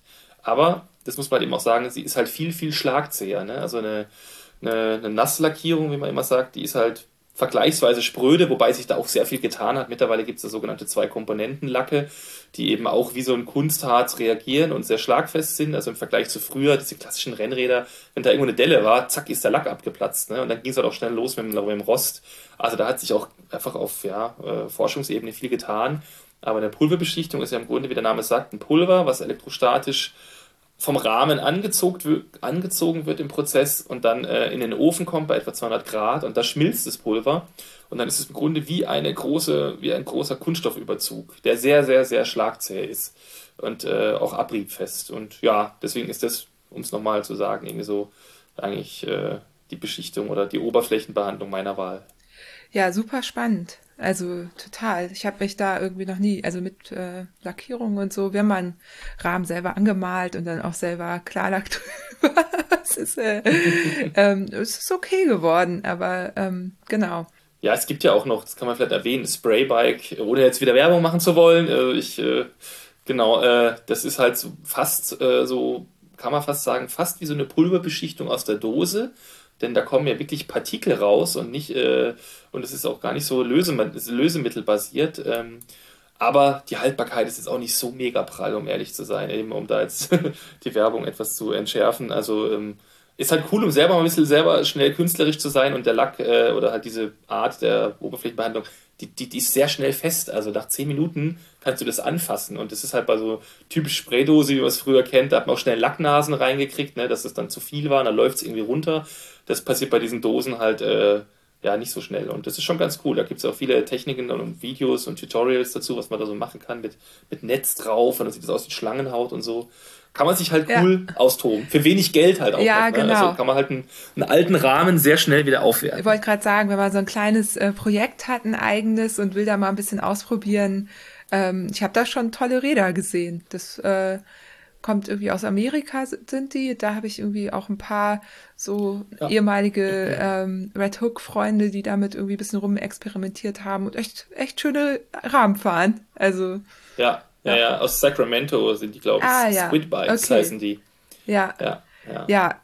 Ja, also das gibt's auch noch. Richtig gut. Wir haben jetzt schon über Materialien gesprochen, weil ich glaube, wir wissen jetzt, dass, äh, wie, wie ein Rad bei dir gefertigt wird.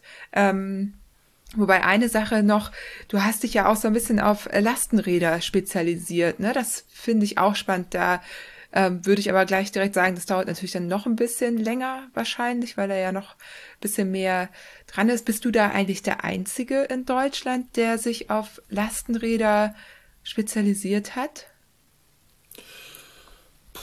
Ich würde schon fast behaupten, ja. Also ich meine, ich bin jetzt auch noch nicht so was heißt spezialisiert? Also ich mache das gerne, ne, weil ich das auch, äh, bin ich so ein bisschen Überzeugungstäter. Also ich habe äh, schon länger irgendwie ein gekauftes Lastenrad, äh, wo ich auch einen Aufkleber drauf habe, One Less Car. Und das stammt aus einer Zeit, als wir gar kein Auto hatten und dann auch viel mit Carsharing und so gemacht haben.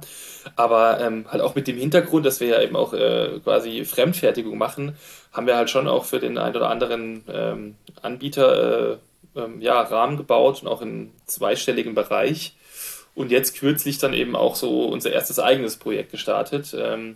Was aber auch auf einer Kooperation mit einem Federgabelhersteller aus Taiwan basiert. Also die haben das so ein bisschen angestoßen und dieses äh, Modell, das durfte ich dann auch halt weiterführen. Also ich habe das ehrlich gesagt auch gar nicht jetzt komplett selber äh, ähm, erfunden und ähm, auch die haben diese Form, die wir da halt haben. Wir haben ja so ein bisschen so ein Mixed Style, also auch ein bisschen aus den, von den Franzosen quasi abgeguckt, also quasi so zwei dünne, dünnere Rohre, die dann sich komplett nach hinten durchziehen. Ähm, und ja, was ich jetzt persönlich so ein bisschen weiterverfolgen will, ist halt, ähm, ja, wir haben das ein bisschen kompakt Cargo Bike getauft.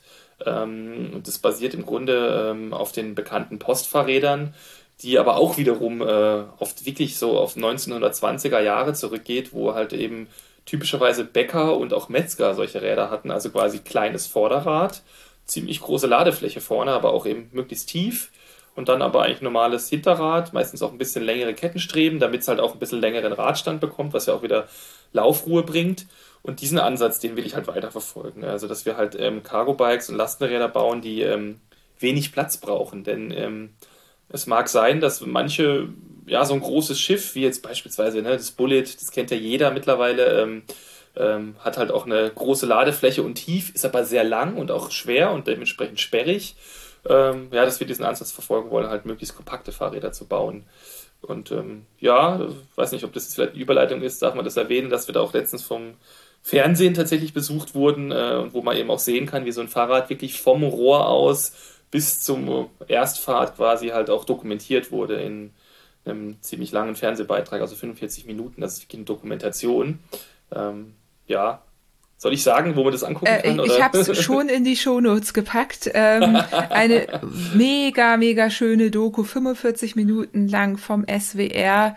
Sie heißt, äh, wie baue ich ein Rad? Nee. Weißt du den ja, Titel? also es gibt halt eine Serie, die heißt Handwerkskunst. Genau. Die gibt es auch schon ein paar Jahre. Ja. Und da werden halt immer äh, verschiedene Berufe quasi vorgestellt und das heißt tatsächlich, wie man ein Fahrrad baut. Also das findet Das man dann auch, wenn man es googelt. Genau. Und äh, ja, war für uns auch echt eine, ich habe zwar schon so ein bisschen Filmerfahrung gehabt durch diverse quasi irgendwie Zusammenarbeit mit Firmen, aber ja, so eine Doku, ey, das ist krass. Das ist halt acht Tage Filmen und äh, mit Vorarbeit, also weil der Regisseur will ja genau wissen, was da passiert. Da wurde im Grunde wie so ein Drehbuch geschrieben, auch wenn es jetzt nicht gescriptet ist natürlich. Ne? Ich durfte da sagen und machen und tun, was ich will. Ähm, aber in Summe war das halt zwei Wochen Arbeit äh, mit Nachbearbeitung und Vorbereitung. Also das war echt Wahnsinn. Aber auch schön zu sehen, wie sowas entsteht. Und ich sag mal, für mich, die GZ-Gebühren äh, haben sich für alle Zeiten gelohnt, die ich bezahlt habe für dieses Video. Denn äh, das ist natürlich jetzt auch äh, eine krasse Werbung. Ähm, das war ähm, seit letztem Jahr äh, bei YouTube zu sehen und jetzt vor drei Wochen wurde es auch wirklich im Fernsehen erstmalig gesendet. Und seitdem äh, ja, ist mein E-Mail-Postfach immer so ein bisschen überfüllt. Ich komme gerade gar nicht mehr hinterher. Aber es ist Jammern auf hohem Niveau, ne? Ja, und ich kann das auch verstehen. Also diese Doku ist wirklich richtig toll. Also ich empfehle die wirklich allen, wenn ihr wissen wollt, wie ein Rad, also wir haben es ja jetzt ein bisschen beschrieben, ne? Und das ist auch cool. Und ich glaube, es gibt hier auch gerade noch ein paar mehr Hintergrundinfos, die es vielleicht in der Doku nicht gab, aber dafür seht ihr das dort. Und es ist wirklich ganz, ganz toll. Also hab- habt ihr alle toll gemacht. Du, du musstest ja auch deinen Teil dazu beitragen Ja, ja, also- performen. ähm, ja, und Ja, aber wäre auch, will ich mal nochmal loswerden, denn vielleicht hört der eine, oder andere Mitarbeiter mit. Es wäre äh, ohne mein Team nicht möglich gewesen, dieses Ding in acht Tagen zu bauen. Also, denn wir haben uns da auch noch, äh, wir haben ja zum ersten Mal was gebaut mit Bosch Mittelmotor. Und da waren dann doch so ein paar neue Herausforderungen, die wir zu lösen hatten. Und äh, ja, also ohne das Team wäre das niemals möglich gewesen. ja, richtig toll. Das war auch so ein Kompakt-Cargo-Bike, von dem du jetzt eben schon Genau. erzählt hast. Und da muss ich sagen, ich wohne ja nun auch mitten in der Stadt und träume, ich habe auch kein Auto. Und wir überlegen ähm, schon ewig, uns ein Cargo-Bike zuzulegen. Aber wir haben genau dieses Problem. Wir haben einen Fahrradkeller, da kommst du aber, da würde man mit einem normalen Cargo-Bike gar nicht reinkommen, weil der quasi Hm. zwei Treppe hoch, Treppe runter, enger Gang, so, da komme ich mit meinem normalen Fahrrad gerade mal so durch. Und ähm, ja, als ich das bei dir gesehen habe und jetzt nochmal in der Doku, habe ich gedacht, das wär's. Die Größe würde Ja, passen. Also, Also vielleicht komme ich man da noch auf dich zu. ich höre mich nicht Nein sagen, nee, aber ist ja wirklich ein Problem einfach. Es gibt einfach äh, teilweise nicht den Platz in der Stadt, eben irgendwie nur ein Fahrradkeller, der viel zu eng ist oder halt gar nicht erreichbar ist, weil er halt ganz viele Treppen noch hat. Ähm, Und wenn man so ein Ding dann draußen stehen lassen hat, also so ein Bullet, äh, ja, dann steht am nächsten Morgen zwei da oder drei, Ganz wie verrückt, genau. ne? Also das ja. ist halt wirklich, die Dinger sind ja echt hochpreisig und äh, da gibt's echt mittlerweile so ein, ja, wahrscheinlich, äh, ja, ja, wie soll ich das sagen, einen krassen Markt für Diebstahl halt, also dass die Dinger dann halt irgendwie wandern und es wäre sehr schade, wenn so ein Rad auch gestohlen oder Vandalismus ist ja auch ein Thema, muss ja nicht mal geklaut werden, sondern einfach von irgendeiner lustigen Partygang irgendwie zertreten werden, kommt ja alles vor. Habe ich selber leider schon erlebt mit einem anderen Fahrrad von mir. Ah ja, ähm, sowas ist blöd. Ja. Und was man halt noch erwähnen kann, vielleicht ist ja das Tolle, äh, manche Städte bieten ja mittlerweile auch Förderungen für Cargo-Bikes an, also Lastenräder. Ähm, und für Firmen, Institutionen und Vereine äh, gibt es jetzt seit dem 1. März diesen Jahres ähm, tatsächlich äh, so eine bundesweite Förderung von 25 Prozent. Und als Firma, wissen ja viele auch, ist man ja noch Umsatzsteuer äh, ähm, also nicht befreit, aber man kann die sehr zurückholen und dann kostet so ein Fahrrad halt auf einen Schlag fast nur noch die Hälfte. Und das äh, merken wir halt gerade extrem, ehrlich gesagt. Das in meinen E-Mail-Anfragen sehe ich, dass sehr viele Firmen sich spezifisch äh, auch um dieses Fahrrad quasi jetzt irgendwie bemühen und gerne hätten. Und wir werden da auch jetzt eine Kleinserie auflegen, wenn ich das so hier nochmal kurz sagen darf. Also dieses Fahrrad wird jetzt nicht ein Unikat bleiben, sondern werden wir gerne auch mehr davon bauen. Und auch in zwei Größen, das finde ich nämlich auch, will ich mal erwähnen. Cargo Bikes werden ja ganz, ganz, ganz oft nur in einer Größe angeboten und das finde ich halt gerade mit meinem Hintergrund als Custom-Rahmenbauer äh, ja, völlig äh, an der Anwendung vorbei. Also das geht einfach gar nicht, dass du ein Unisize-Fahrrad machst für, für, ähm, für eine ja, größere ja, Spektrum an, an, an Körpergröße einfach.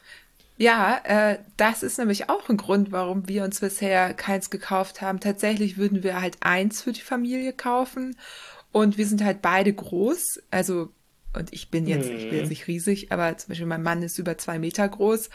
Und ja. äh, da gibt es gar keine Cargo Bikes. Also. Ja, da gibt es also ganz wenig. Ne? Also ich sehe wirklich so, ich sehe das ja mit geschultem Auge, wie die Leute über mir vorbeifahren manchmal. Die sind eher alle halt klein ausgelegt, weil man natürlich auch sehr kleine Menschen da drauf bekommen soll und will. Äh, und ich will auch niemand diskriminieren, will nur mal loswerden. Meine Frau ist auch äh, tendenziell eher klein. Ähm, und äh, da ist halt die Idee mit den zwei Größen schon gut. Andererseits beißt sich die Katze auch wieder in den Schwanz, denn wenn ich halt eine größere Größe anbiete und äh, es aber halt eine Familie gibt, wo es halt eben große und kleine Menschen gibt, dann habe ich auch ein Problem. Ne? Also das weiß ich selber, kann ich auch nicht so abfestbaren. Also es hat alles immer irgendwie manchmal einen Kompromiss, muss man ehrlicherweise sagen. Ich müsste drei Größen anbieten, aber das ist halt oh, für so eine kleine Firma, wie ich es bin, schwierig. Ja, das aber wenn du mit Zweien ne? anfängst, dann ist das doch, kann man ja. schon mal gucken, wo man eher reinpasst. Ja, und äh, das stimmt. man kann ja auch ja, schon ja. einiges anpassen, ne? So. Das stimmt. Also man kann auch ein bisschen mit der Geometrie tricksen. Also ich weiß nicht, wenn ich jetzt da so ein bisschen Tech-Talk machen darf, aber äh, ein flacher Sitzwinkel äh, ermöglicht es halt, dass wenn man die Sattelstütze stärker auszieht, dass dann die tatsächliche Oberrohrlänge etwas stärker wächst als bei normalen Fahrrädern. Und da kann man halt so ein bisschen tricksen, also um einen größeren Bereich abzudecken. Und das Sitzrohr auch absichtlich ein bisschen äh, kurz zu lassen. Dann hat man halt in dem Fall, wenn ein 2-Meter-Mann oder äh, Frau, äh, auch eine große Frau äh, drauf sitzt, äh, halt viel Sattelstützenauszug, was jetzt nicht unbedingt schlimm ist. Ne? Ist eher so eine optische Sache. Voll gut. Äh, ja, und äh, also hiermit dafür auch Werbung gemacht. Ich finde die, wie gesagt, das ist, äh, natürlich muss man gucken, was man so braucht. Bei den Kompakt-Cargo-Bikes kann man ja nochmal sagen, man nutzt halt vorne die Fläche und eben auch den Gepäckträger, deswegen dann Cargo. Du hast ja da auch eine, einen ähm, Gepäckträger gehabt, wo man den Kindersitz so direkt mit der Halterung reinklicken kann. Super gut. Also meine Kids sind ja schon etwas älter, hätten wir sowas damals schon gehabt. Ich hätte es also sofort gekauft, ne? Und mhm, vorne kann man okay. dann halt transportieren. Kinder sind halt hinten doch immer sicherer. Ähm, zumindest ist das mein letzter Research-Stand gewesen, weil wenn man angefahren wird, dann doch eher mal vorne. Aber ja, mhm. äh, darüber wollen wir eigentlich lieber gar nicht erst äh, nachdenken. Nein, also will man sich auch nicht vorstellen. So. Nee. Also, ja. Da wollen wir wirklich nicht nee. drüber nachdenken. Lieber wobei nicht. man einen Trend sieht, Nächstes Thema. das kann man halt noch kurz sagen. Oder? Ja, also, ja, Trend kurz ist gut. Der Trend geht halt schon, das sieht man schon, dass die Hersteller, gerade die auch so große Cargo-Bikes anbieten, dass die ja mit so Styropor-Boxen schon teilweise arbeiten. Und da halt eben, ja, wirklich so ein bisschen einen Aufprallschutz auch mit einbauen. Also das, ah. da sieht man, das sieht man immer mehr. Also da war irgendwie Urban Arrow, wenn ich so ein paar Namen nennen darf, und mittlerweile Cube und wie sie alle heißen.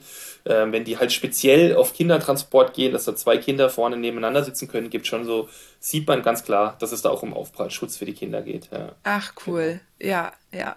Ja, ich glaube, so viele Namen, wie wir schon genannt haben, ist das jetzt auch wieder in Ordnung.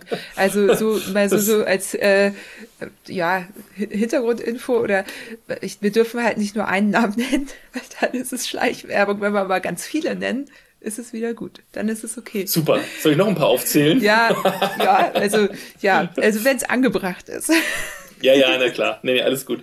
Ähm. Ja, aber das ist manchmal so ganz interessant. Mich hat das nämlich, ich höre ja auch gerne andere Podcasts und irgendwann hat mich das gewundert, dass die immer angefangen haben. Die eine hat eine Marke gesagt und die andere, ja, es gibt aber auch X, Y und Z noch. Und dann dachte ich, warum machen die das? Das haben die genau mhm. deswegen mhm. gemacht, weil sie dann eben, ah, ne, ja. wenn du mehrere nennst, dann hast du ja alle genannt und dann kann dir halt keiner äh, vorwerfen, ja. dass du für eine Marke gezielt Werbung gemacht hast. Ja, so, weil sonst müsstest du, du, nämlich nachweisen, dass du es nicht hast und das ist gar nicht so leicht. Mhm. So. Ja, also wenn man einen Blumenstrauß an Möglichkeiten bietet, dann ist es in Ordnung, ja. Genau, und das ist ja auch cool, also um ja, sich zu informieren, ne?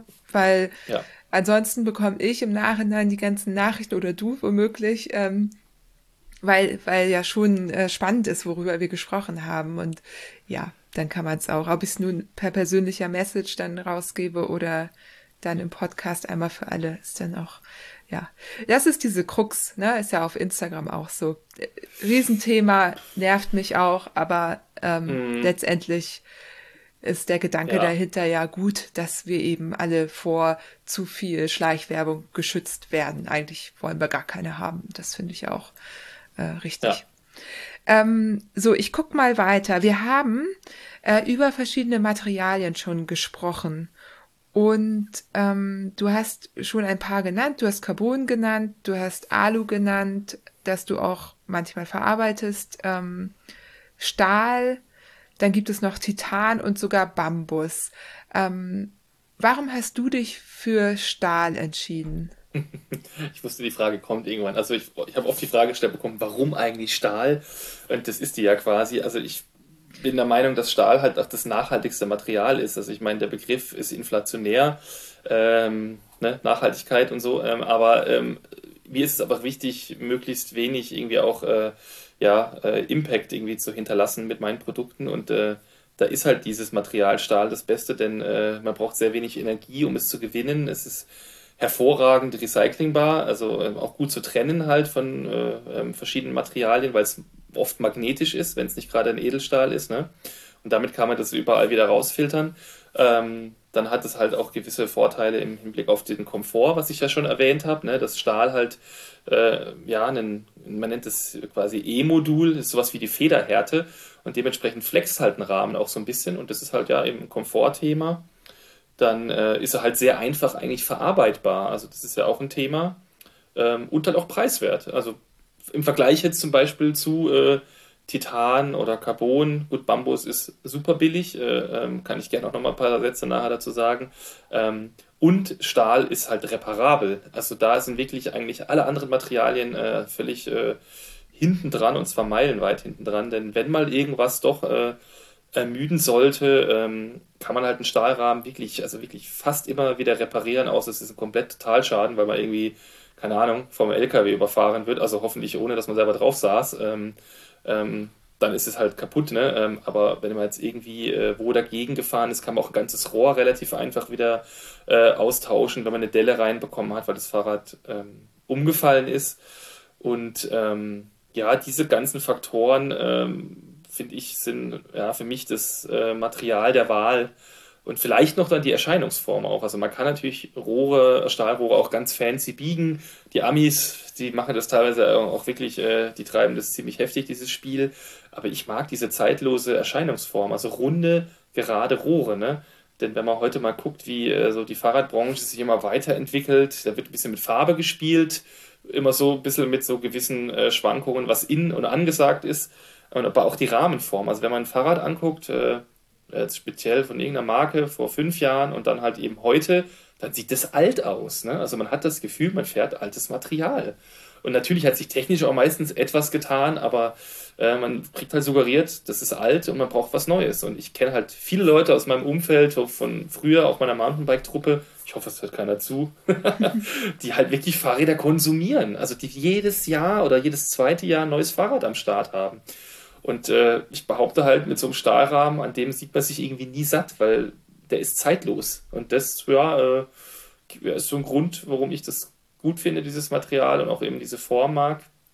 Und ich denke auch die, die Kundschaft. Ne? Also ich finde eben einen Fahrradrahmen nach 30 Jahren äh, aus Stahl, der sieht immer noch gut aus. Da haben sich vielleicht die Standards so ein bisschen verändert im Hinblick auf Bremsen oder irgendwie auf Tretlagergeschichten und auch äh, Lenkwinkel und sowas, aber der sieht immer noch gut aus und der hat es auch verdient, mal nach fünf Jahren eine neue Farbe zu bekommen oder so. Ne? Also so ein äh, bisschen Geld dann wieder zu investieren. Gerade wenn er halt auch jetzt bei uns gefertigt wurde, weil er halt auch sehr teuer war. Ne? Also wenn man jetzt irgendwie was aus Taiwan hat, was irgendwie äh, im Online-Shop 300 Euro gekostet hat, dann überlegt man sich's. Aber ich sag mal, wenn man damit gute äh, Erinnerungen verbindet, eine Weltreise, dann ja, wird man auch in den nochmal Geld reinstecken vielleicht.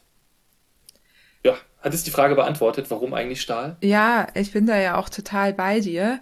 Ähm, hätte es aber niemals so formulieren können wie du. ähm, da merkt man eben doch, dass du da also noch, noch näher dran bist und das einfach das äh, Material des deines Herzens ist. Ähm, du hast aber auch andere Materialien gerade genannt und gesagt, du könntest da noch mal drauf eingehen. Das fände ich ganz schön. Also ja. warum zum Beispiel, ich meine, wir wissen ja, äh, oder du hast es schon häufiger gesagt, Nachhaltigkeit ist ein großes Thema. Irgendwie Lebensdauer weg von diesem jedes Jahr ein neues Rad irgendwie hin zu zeitlosen Designs, sage ich jetzt mal. Ne? Mhm. Ähm, ja ja, magst du dazu mal was sagen? Also wir können ja mal mit Carbon anfangen. Gleich, gleich der uh. harte Knochen am Anfang. Oh, oh. Du meinst den Sondermüll? Das ist jetzt eine ganz harte Behauptung, aber äh, es ist halt de facto echt so, ne? Also ist klar, Carbon ist über, immer und überall gerade vertreten und es ermöglicht halt super leichte Rahmen zu bauen. Und ähm, mal lange Zeit hat man auch den Fehler betrieben aus meiner Sicht, dass äh, man immer leichter, immer steifer wurde. Es gibt ja aus den ganzen Zeitschriften diesen Faktor Stiffness to Weight, also Steifigkeit im, im Vergleich zum Gewicht. Und da gibt es halt dann einen Faktor, den man ausrechnen kann. Und wenn der je höher ist, desto besser ist dieser Rahmen. Aber was man lange Zeit dabei vergessen hat, war das Thema Komfort. Und die Dinger wurden halt so steif, aber halt unkomfortabel. Da sieht man aber den Trend, dass die Rahmen jetzt, muss man mal beobachten, also die mittlerweile sind ja die Sitzstreben ganz dünn und die Kettenstreben werden ganz in der Seitenansicht flach gemacht, um da Komfort zu generieren. Ähm, aber um es jetzt abzurunden, ähm, diese Nachhaltigkeitsgeschichte oder halt einfach, was da passiert, ist halt einfach, dass da halt so eine Carbonfaser, die mit unglaublich viel Energie, speziell wenn es eine sehr, ähm, da gibt es halt auch verschiedene Qualitätsklassen, äh, mit, ich weiß nicht, T9000, wie sie alle heißen, glaube ich, ähm, wird sehr viel Energie reingesteckt in die Herstellung der Faser. Dann packt man das, äh, dass diese, das ist ja im Grunde nur so eine, eine Faser, ne? also ich sag mal einen Faden, ähm, packt man in eine Epoxy man nennt es dann Matrix und damit kriegt eigentlich erst diese Faser äh, ihre wirkliche Festigkeit. Ähm, deswegen sagt man auch Faserverbundwerkstoff. Und das, diese Faser kann eigentlich, ich gibt mittlerweile zwar Verfahren, aber es wird einfach noch null angewendet, kann nie wieder da rausgeholt werden und zu 100% ähm, recycelt werden. Also man kann das dann zwar wieder klein häckseln und äh, hat dann diese kurzen Fasern, die man zum Beispiel im Spritzguss beimischen kann. Teilweise wird es auch einfach in Straßenbelag reingemischt. Aber äh, Recycling ist halt was anderes. Das bedeutet, dass man den Grundwerkstoff zu 100% wiederverwenden kann. Ne? Also im besten Fall, sage ich jetzt mal. Ähm, und das geht halt mit Carbon überhaupt nicht. Äh, wenn man, äh, also man sagt dann, man macht thermisches Recycling, das heißt, man verbrennt es, denn das ist ja Kohlenstoff, äh, diese Carbonfaser im Grunde. Ähm, und das kann man dann in Müllverbrennungsanlagen machen, wo ja zig Filter nachgeschaltet sind. Das heißt, es ist nicht mehr schlimm für die Umwelt, aber die Energie, die reingesteckt wurde, um das herzustellen, die ist quasi verpufft, verbraucht. Und das finde ich halt, äh, ja, nicht so toll unbedingt. Ne? Und dann ist der Werkstoff halt auch noch anfällig gegen Impact. Also wenn man halt irgendwo einen krassen Sturz hatte und irgendwie auf eine Kante geknallt ist, dann äh, kann das von außen nur eine kleine Delle sein. Aber im Laminat, das sind ja immer mehrere Schichten, ähm, kann es halt zur Delamination kommen. Und je nachdem, wo das ist, kann halt dann äh, so ein Carbonrahmen auch äh, sehr schnell, sehr heftig versagen. Ähm, und äh, das ist halt wirklich dann auch gefährlich. Ne? Also deswegen sollte man auch einen Carbonrahmen nach einem heftigen Sturz ja sehr genau inspizieren, wenn man sich unsicher ist, äh, den gegebenenfalls zum Hersteller schicken, wobei die eigentlich auch nicht wirklich äh, ähm, das überprüfen können, denn da braucht man krasse Ränge, so sogenannte äh, Thermografie. Habe ich es gerade gesagt, Thermografie? Ich glaube ja, also oder Röntgen, äh, um das zu überprüfen. Und es ist so teuer, dass es sich dann teilweise gar nicht mehr lohnt, äh, sodass man den dann am besten äh, außer Betrieb nimmt. Ne? Also Lenker auf jeden Fall, das kann ich nur noch mal sagen, Carbonlenker nach dem Sturz austauschen, ohne Wenn und Aber, auch wenn es weh tut, preislich so. Ne? ja, und äh, all das ist ja, es ist halt schade, dass da im Grunde halt, ja, wie gesagt, also Sondermüll ist jetzt ein bisschen überspitzter Begriff, um, um den wieder ein bisschen zu entschärfen. Aber es gibt halt wirklich aktuell wenig echte Recyclingmöglichkeiten. Es gibt sogenannte Pyrolyse, da gibt es schon so ein paar Versuchsgeschichten in Deutschland, da sind wir, glaube ich, auch ziemlich Vorreiter. Aber ähm, da ist noch nichts irgendwie groß in Serie. Und äh, wenn ich das so, so nennen darf, ich bin halt auch der Meinung, dass die Hersteller derer äh, sich ziemlich vor der Verantwortung drücken und auch bis vor kurzem, also ich sage jetzt vor zwei Jahren, bis vor zwei Jahren wurde das Thema auch, glaube ich, absichtlich so ein bisschen totgeschwiegen. Und ähm, genau, und was es halt auch nicht gibt, generell zum Fahrrad, ist vielleicht auch eine gute Überleitung zu dem Thema, was wir nachher noch besprechen können, ist halt, es gibt keine Carbon Footprint Berechnungen. Also wie viel ähm, Energie wurde aufgebracht, um ein Fahrrad herzustellen. Ne? Und ich meine, ich weiß halt eben, bei Stahl ist der Anteil sehr niedrig von der Energie im Vergleich zu Carbon. Und, das habe ich vorher noch äh, ja quasi auch zwar gesagt, also es ist halt auch eben reparabel und ähm, das Versagensverhalten ist, das wollte ich genau, äh, das meint, war der letzte Punkt eigentlich bei Stahl noch, ähm, ist halt Stahl, wenn es mal einen Riss geben sollte, ist das Material extrem träge. Also das fängt dann an zu reißen und verbiegt sich und es gibt aber niemals äh, einen Gewaltbruch, also dass dann auf einmal ein Steuerrohr abbricht oder äh, eine Gabel und zack, bumm, weg ist. Ne? Das passiert wirklich bei Stahl, also in den seltensten Fällen. Also da muss dann eher ein Verarbeitungsfehler gewesen sein, ähm, dass sowas passiert, also dass ja nicht durchgeschweißt oder nicht richtig gelötet war. Und äh, das kann zum Beispiel eine Überleitung zu Aluminium vielleicht auch sein.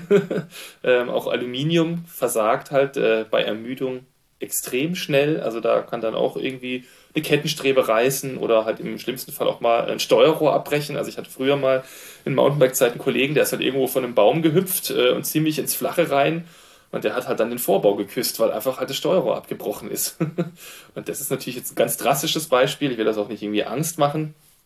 Ähm, aber Alu ist halt einfach grundsätzlich ein sehr weiches Material und da wird dann getrickst. Das sieht man ja auch äh, indem man halt äh, aufgrund der sehr niedrigen Zugfestigkeit äh, die Rohre extrem aufpumpt im Durchmesser. Und das bringt dann auch Steifigkeit, das ist ein positiver Nebeneffekt. Ähm, ja, und durch Hydroforming, also sogenanntes Umformen mit Flüssigkeit von innen und Druck, kann man halt ganz viele verschiedene Rohrformen machen, hat da sehr viel Gestaltungsfreiheit. Ähm, und das wird dann auch geschweißt, das kennt man ja eigentlich im Grunde, hat aber da nochmal einen große Krux dann eben, wenn es halt zur Ermüdung kommt, und zu kleinen Rissen. Also ich glaube, weiß nicht, hast, hattest du schon mal gerissenen Alurahmen? Äh, ja, ich kann da so die ein oder andere Anekdote aus der Familie ja, erzählen. Siehst. Ich persönlich nicht, aber mein Mann, der ja. halt 100 ja. Kilo wiegt, ähm, da sind immer die, also, die, also wirklich ohne irgendwas, so diese Rahmen gerissen. Das war, also das war ganz traurig. Genau, also speziell bei schweren Fahrern halt, äh, die dann auch halt meistens noch ein bisschen mehr Dampf haben nochmal dazu. Ne? Also so wenn es einfach um die Maximalkraft geht, geht da noch ein bisschen mehr rein. Und ähm, wenn es halt da ein Riss kommt und man entdeckt den, man kann das nicht wirklich reparieren, denn die Aluminiumrahmen sind in der Regel aus Legierungen, die Wärme behandelt werden müssen. Und wenn man dann da punktuell nachschweißt, dann äh, ist da ein extremer Festigkeitsabfall äh, im Gefüge, also in dem Metall. Und ähm, wenn man das dann nicht wieder Wärme behandelt, dann ist der Rahmen eigentlich ganz schnell nach wenigen Monaten wie an einer anderen Stelle in der Nähe wieder kaputt.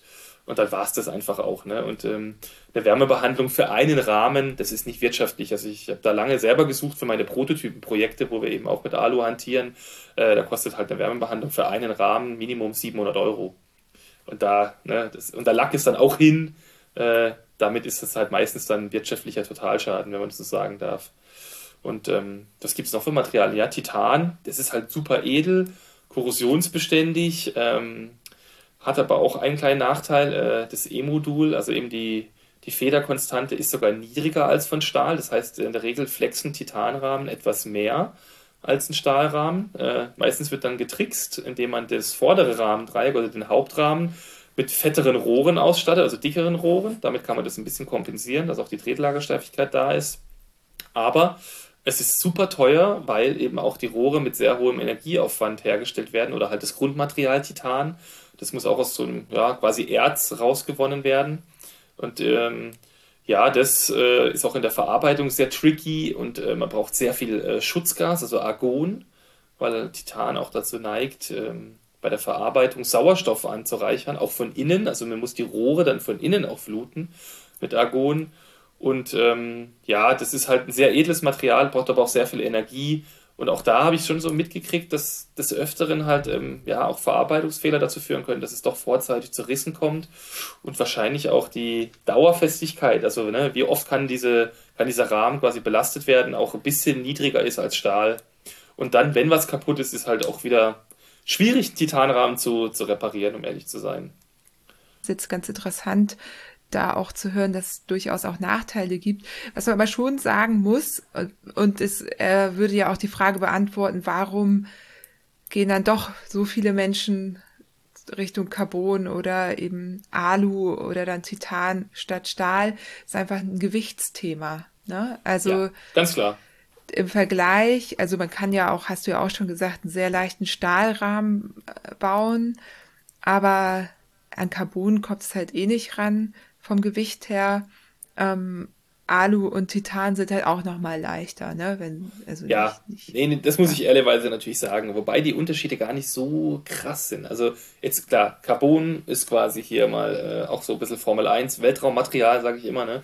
Äh, ist einfach klar überlegen in der Hinsicht, wenn es ums Gewicht und auch um Steifigkeit geht. Ähm, aber äh, und Titan hat auch, ist noch ein Leichtmetall mit einer Dichte von 4,5 und man kann etwas leichtere Rahmen bauen als im Vergleich zu Stahl ähm, und hat halt diesen Korrosionsvorteil. Ne? Du musst es auch gar nicht irgendwie lackieren. Das rostet einfach nicht. Das ist salzwasserbeständig. Also nicht das, äh, ohne Grund sind U-Boote aus Titan. Ne? Die, sind eigentlich, die komplette Hülle ist aus Titan. Ähm, und ähm, äh, jetzt habe ich den Faden verloren. Genau, und aber was ich sagen wollte, Stahl, Ehrenrettung ja. im Vergleich zu einem durchschnittlichen Aluminiumrahmen, also ich sage jetzt nicht so hochgezüchtete Scandium-Legierungen, was es da alles so gibt von East früher, ähm, ist der Gewichtsunterschied halt nicht so hoch. Also wir reden da so bei einer mittleren Rahmengröße von 300 Gramm und das muss man sich vergegenwärtigen. Das ist ein Stück Butter. Ne? Also, ähm, also es hat ja Könnte man auch woanders Gramm, sparen. Ja, also speziell ich, also ich bin ja ähnlich wie dein Mann dann so, äh, ich bin halt dreistellig mittlerweile. Äh, ja, das ist ein bisschen der Selbstständigkeit und anderen Faktoren geschuldet. Also ich sage immer im Spaß, meine Rennkarriere ist 15 Jahre und 25 Kilo her. Aber ähm, ja, da muss man einfach ehrlich zu sich selber sein. Also das Gewicht äh, irgendwie äh, als den einzigen Faktor für eine Kaufentscheidung in, in, ins Feld zu führen, wäre auch nicht richtig. Ne? Also ähm, klar macht Spaß, mit einem super leichten Rennrad den Berg hoch zu fliegen. Also ähm, aber am Ende sind wir am Berg auch alle gleich. Also wenn wir jetzt von, ich, ich finde immer diesen, also weiß nicht, den Spruch, weiß ich, äh, finde ich ziemlich gut. Äh, klar, wenn man jetzt davon absieht, E-Bikes, aber es macht halt keinen Unterschied. Äh, man muss halt trotzdem auch fit sein, um da irgendwo hochzukommen. Ne? Und wenn man halt selber Übergewicht hat, dann hilft halt auch kein leichtes Fahrrad. also, wobei das trotzdem natürlich im Kopf, keine Ahnung, es befeuert einen, ne? Ja, also ich muss auch zugeben, ich meine, ich war ja lange im, im wirklich im Rennmodus und habe alles optimiert, was es irgendwie zu optimieren gab. Und da hat, äh, hätten auch die 300 Gramm eine Rolle gespielt. So, muss ich ganz ehrlich sagen. Ähm, ich bin da aber jetzt auch weg von und mir sind jetzt halt andere Dinge wichtiger. Und das ist eben Nachhaltigkeit, Robustheit, äh, ne, die wirklich, man kann schon sagen, irgendwie Lebensdauer fast lebenslänglich. So, ne? Und ja, und dann bin ich, dann sind die 300 Gramm dann auf einmal irrelevant. So, das ist es, ne? Ja, genau. Also es hat alles eine Daseinsberechtigung, aber ich glaube, wenn man jetzt nicht im High-Performance-Bereich unterwegs ist, dann kann man vielleicht manchmal auch ehrlich zu sich selber sein. Brauche ich das wirklich oder nicht? Ganz genau, ganz genau. Aber dir wird ja, also wenn du irgendwo ins Radgeschäft gehst, wird dir ja Carbon angeboten. Ne? Wenn du ein bisschen weniger Kohle ja. irgendwie hinlegst, dann halt Alu. Aber viel mehr bietet dir der 0815 Fahrradladen, äh, wenn du da äh, ne, mit äh, dem Anspruch hingehst, äh, sportliches, äh, schnelles Rennrad ja erstmal nicht an. Das heißt, du musst ja darum wissen, dass es diese ganzen Möglichkeiten überhaupt gibt und die anderen Materialien.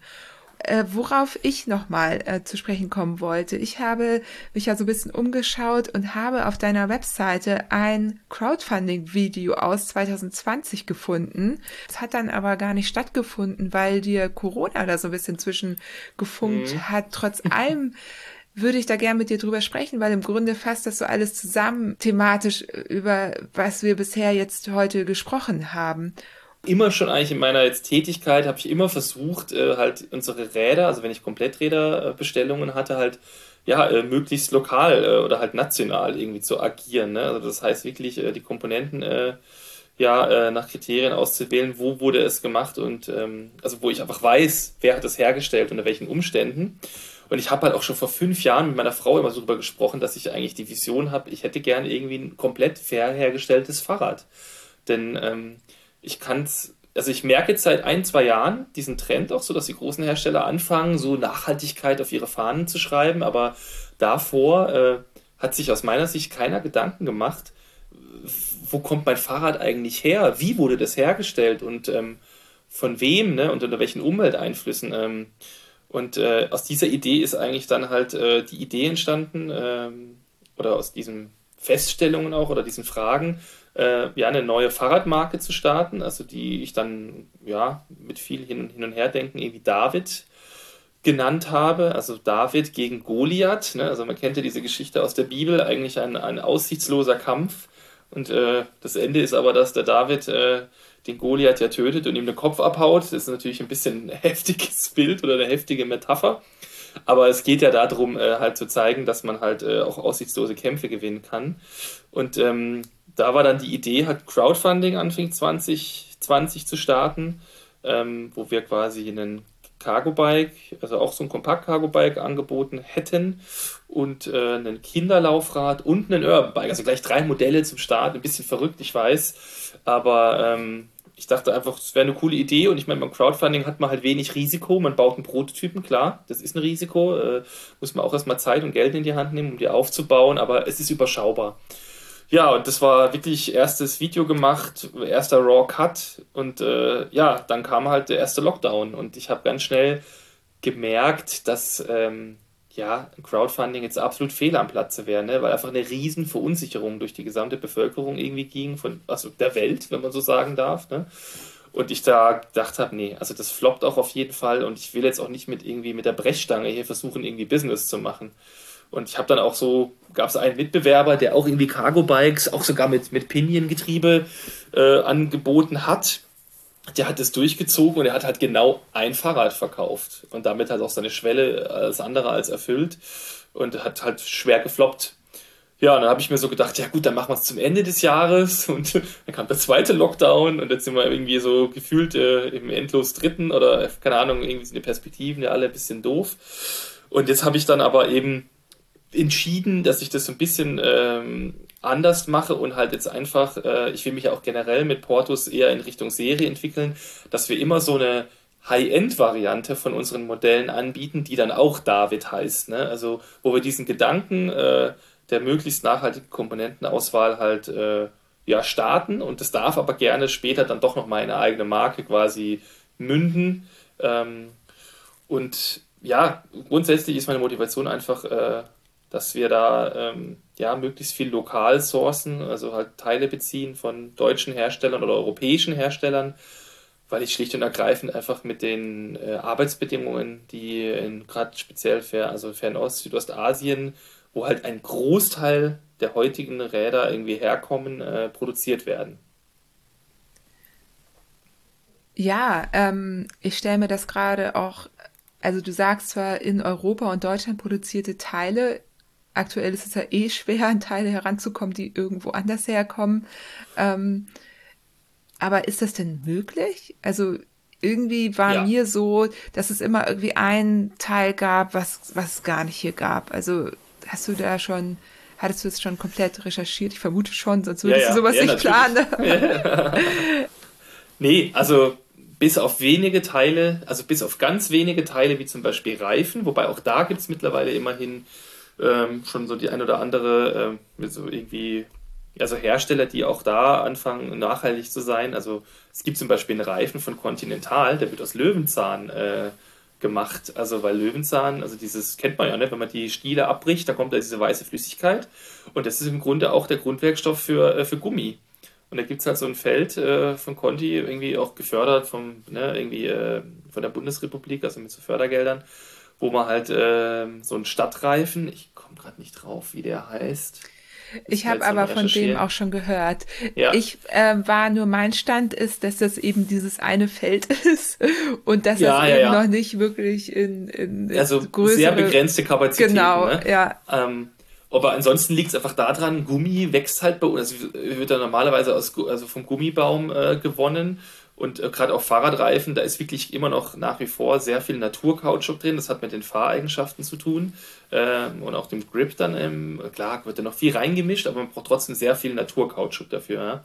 Und das wächst halt bei uns einfach gar nicht. Ne? Sehr, sehr viele Gummibäume sind, glaube ich, äh, tatsächlich eben da auch in ähm, Indonesien, in, in Thailand und so. Also da gibt es ganz viele Bäume und da ist ja zum Beispiel die Firma äh, Schwalbe, die hat ja nie selber Reifen in Deutschland produziert, aber halt aus äh, auch Korea, glaube ich, ähm, eben immer ganz viel importiert. Und ähm, die sind jetzt immerhin dabei, versuchen sicherzustellen, dass halt auf diesen Plantagen keine Kinderarbeit gibt. Denn das ist halt leider de facto so, dass da halt viele Kinder irgendwie anscheinend unterwegs sind und dann die Bäume anritzen und die, die Eimerchen da dranhängen, wo dann einfach diese Flüssigkeit langsam rein, reinläuft.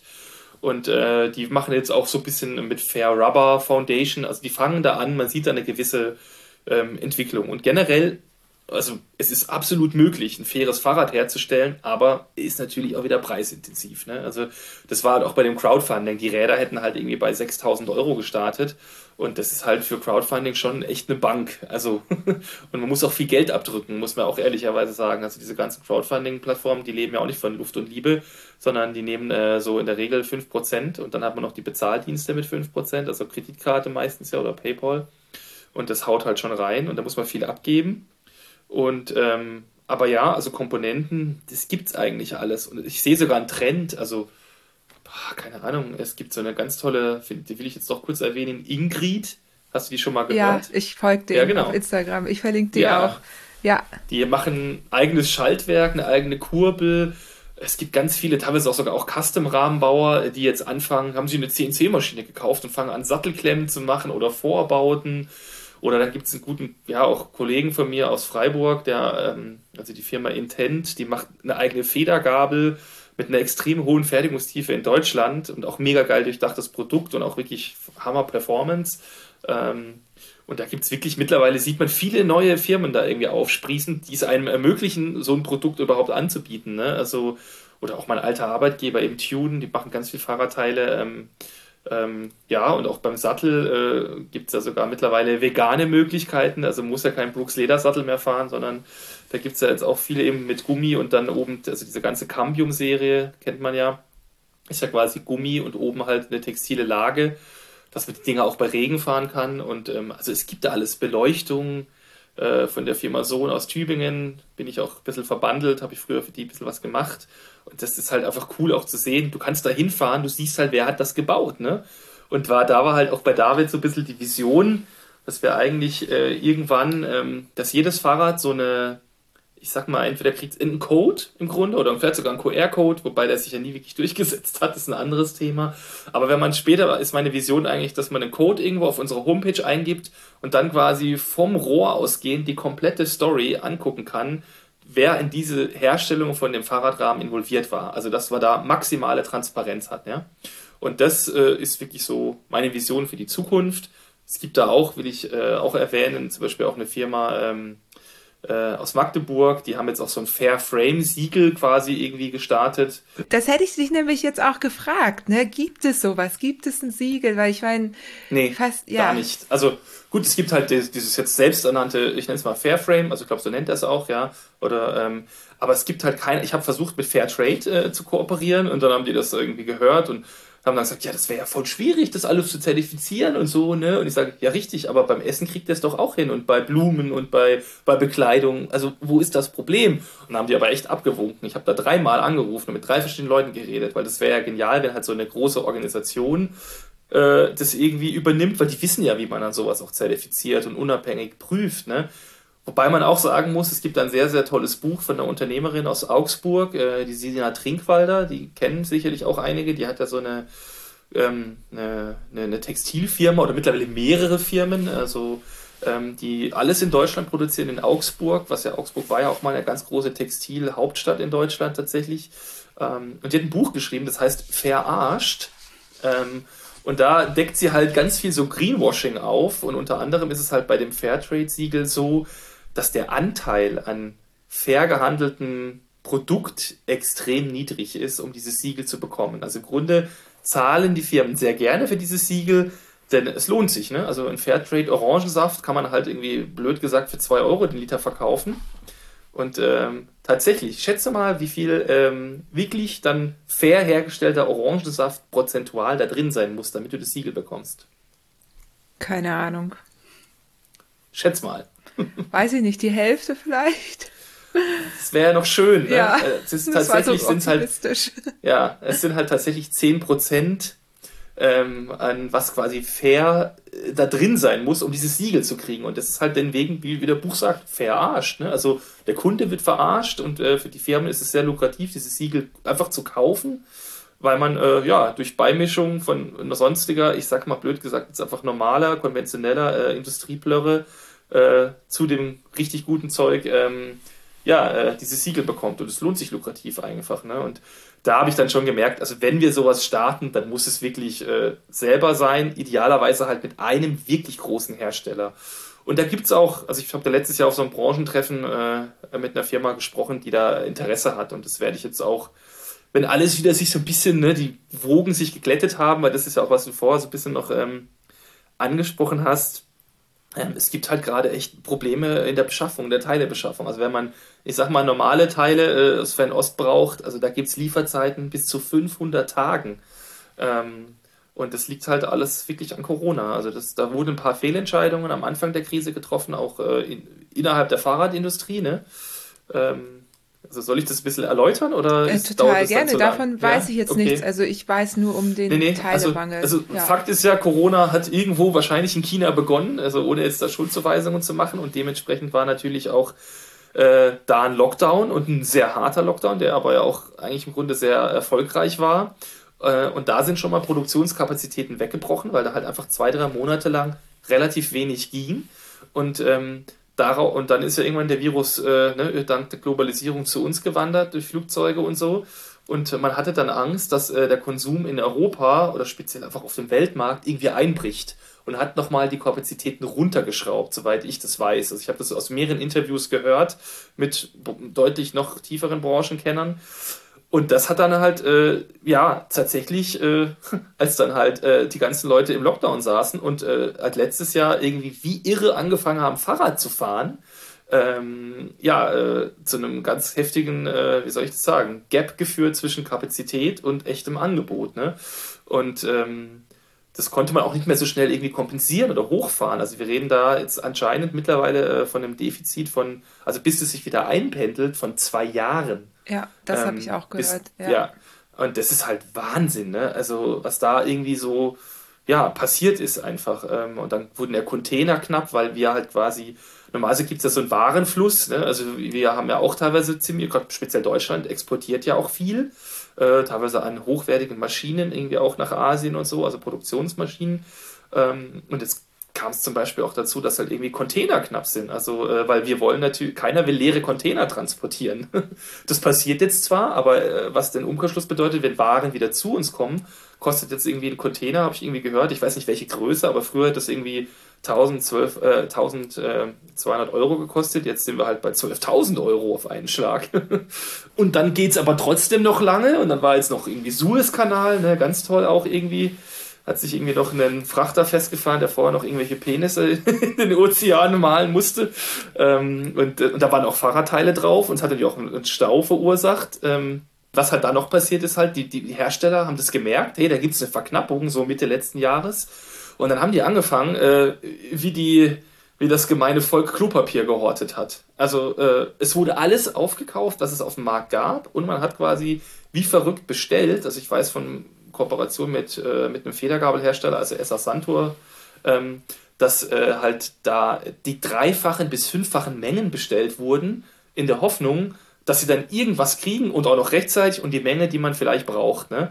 Und äh, ja, da sind jetzt auf einmal auch, also das ist eine Blase, die wird sicherlich auch wieder sich so ein bisschen egalisieren. Aber ähm, das hat auch zu dem Effekt geführt, dass halt Kleinsthersteller, zum Beispiel auch ich, halt keinerlei Federgabeln mehr an den Start kriegen. Ne? Also wenn ich, äh, ich habe dann irgendwie Ende letzten Jahres bestellt oder bestellen wollen 500 Tage Lieferzeit und das ist halt, äh, das ist alles völlig aus dem Ruder gelaufen so. Und ich werde jetzt darauf reagieren, ich meine, ich kann darauf reagieren, ich baue jetzt einfach Stargabeln selber. Kostet mich halt mehr als so eine Federgabel im Einkauf, sage ich ganz, ganz offen, aber hilft ja nichts. Ich muss ja Fahrräder verkaufen, ne?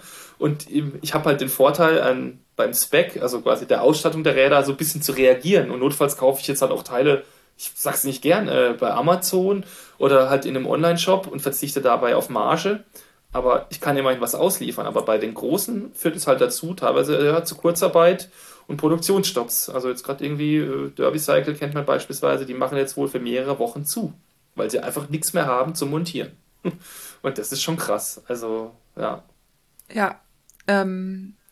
Und es zeigt auch halt die Abhängigkeit. Ne? Also es wäre halt schon sinnvoll, wenn wir so ein bisschen was wieder hier äh, zurückholen nach Europa, ne? Auch diese langen Wege halt irgendwie uns einsparen. Und äh, es geht aber auch ehrlicherweise, gerade speziell in Deutschland, nur mit ganz viel Automatisierung und beispielsweise Roboterzellen, die dann schweißen und so. Und da sind halt auch hohe Invests dahinter. Muss man halt ja auch erwähnen. Ja, also ich beobachte das ja auch ziemlich detailliert und ähm, habe ja auch immer so ein paar Infos, so die ähm, ähnlich wie deine sind.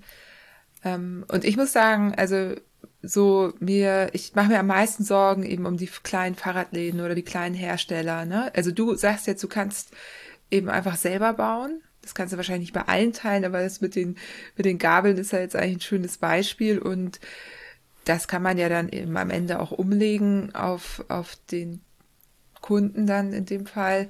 Ähm, aber was machen was macht der kleine Fahrradladen, der es sich nicht leisten konnte, eben zu horten letztes Jahr? Ne, was, wie, Ganz klar. Also, wie repariert der ja, die Fahrräder von, von seinen KundInnen? Ja, ja, es gibt ja Engpässe bei Bremsbelegen, bei, also bei allen Verschleißmaterialien eigentlich, ne? Bremsscheiben, Ketten, alles ist gerade irgendwie ausverkauft, weil halt dann auch diverse größere Fahrradläden halt echt das Zeug palettenweise gekauft haben, um einfach, ja, und das ist halt schon schade irgendwie, da, dass da irgendwie nicht so ein bisschen, äh, wie nennt man das denn, ja, Deine Art Solidarität, ne? Aber genau, das Wort ja. habe ich gesucht, ja.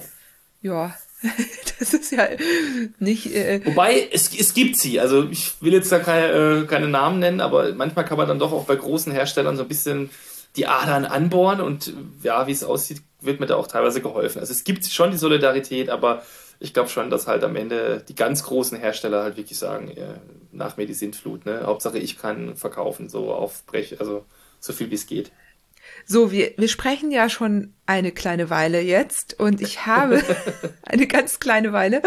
Ähm, ich habe noch ein paar Fragen, wie ich ja auch zu Anfang des Podcasts angekündigt habe.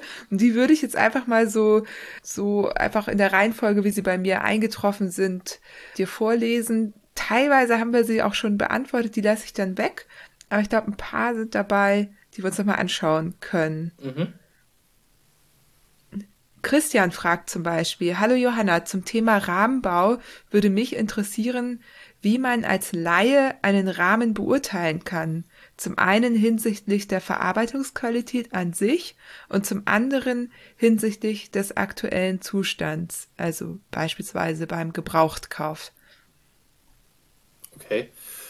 Also als Laie ist die Qualität irgendwie von Schweißnetz zu beurteilen, das wird schwierig. Ne? Ähm, aber wenn es um den Zustand geht, würde ich halt immer gucken, ähm, ob es nicht irgendwelche, ja, äh, ob der Lack noch intakt ist, ob es nicht irgendwie krasse Roststellen gibt und halt nicht nur irgendwie oben, sondern mal unter das Tretlager fassen und sich auch die oder, oder die Stege angucken, weil da geht es gerne los mit dem Rost. Ähm, ja, und halt so diese typischen Abriebstellen, ne? so jetzt beim Aluminiumrahmen, wenn jemand halt eine Fehlstellung hat, so ein bisschen, dann reibt er halt gerne mit den, mit den Fersen an den Kettenstreben rum. Und da gibt es gerne auch blanke Stellen und da gibt es Leute, die haben echt schon Rahmen durchgeschliffen. Äh, und das sind so Sachen, die sollte man sich auf jeden Fall angucken. Das sieht man auch als Laie. Ähm, ja, und äh, ein ganz, äh, ganz wichtiges Thema, wenn man Stahlrahmengebrauch kauft, guck, ob die Sattelstütze noch gangbar ist, weil die gammeln ganz gerne fest bei schlechter Pflege.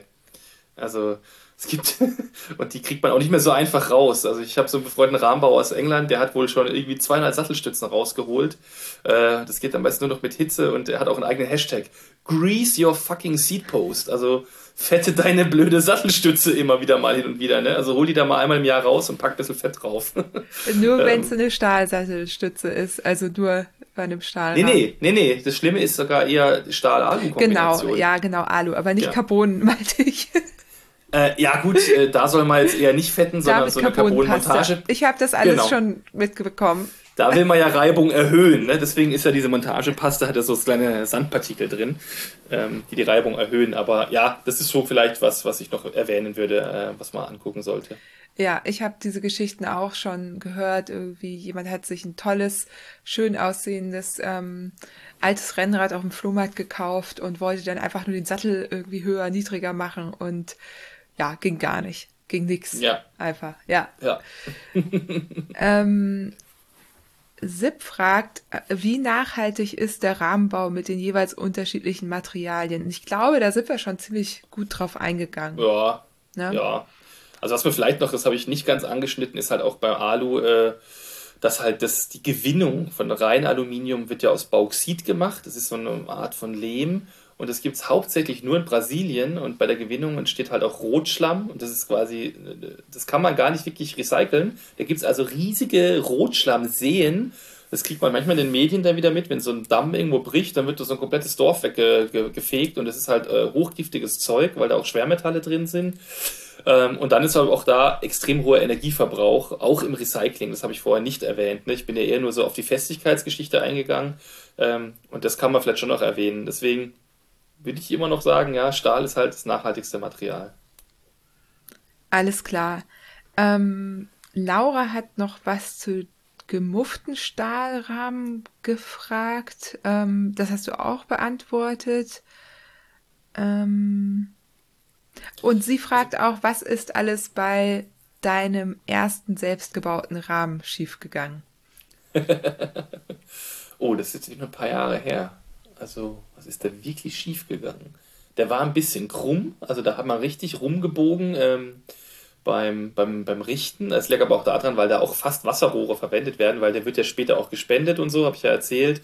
Und äh, da will man halt auch gar nicht jetzt irgendwie super High-End-Rohr haben, weil das soll ja auch nicht ständig äh, verbeult sein.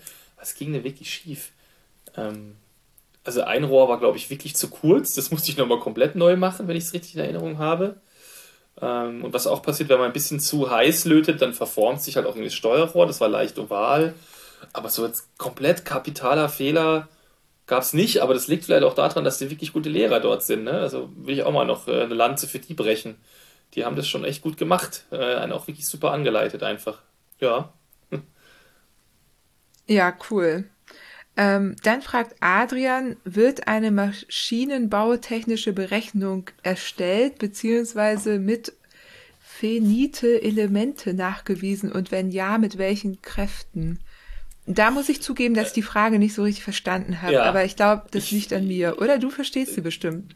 Ja, ja, doch, doch, ich okay. verstehe sie, keine Bange. Also, also finite Elemente ist einfach äh, eine, eine gewisse Art von Simulation, also wo man äh, durch quasi Annahmen von gewissen Kräften äh, guckt, äh, ob der Rahmen gegebenenfalls hält. Dazu kann ich sagen, im Stahlbereich, wir machen das nicht. Ne? Das liegt einfach daran, dass es für gewisse Anwendungsfälle, also beispielsweise Mountainbike, spezielle Rohre gibt. Die sind dann einfach schon von der Festigkeit äh, mehr als ausreichend. Das weiß man einfach auch äh, über die Zeit hinweg hat sich gezeigt, dass diese Rohre mit dieser Wandstärke und äh, Durchmesser halten. Und deswegen äh, machen wir da relativ wenig jetzt im Stahlbereich. Ähm, aber wenn wir jetzt irgendwelche Entwicklungsprojekte machen und dann manchmal auch halt neue auch Fertigungsmethoden oder Konstruktionen gemacht werden, da sind wir schon tatsächlich auch hin und wieder äh, am Simulieren. Also erst heute haben wir äh, bei dem Entwicklungsprojekt mit einer, äh, mit einer Schweizer Firma, äh, ja, das machen wir dann so grundlegende Entwicklungen, wo man halt einfach guckt, kann dieses Konzept überhaupt funktionieren? Ne? Und da helfen halt solche Simulationssoftware äh, äh, oder Anwendungen dann tatsächlich. Ja, also da machen wir das. Mhm. Alles klar, da passt, glaube ich, auch die nächste Frage zu von Binzi. Da geht's um das Testprozedere und die Lastenannahmen. Mhm.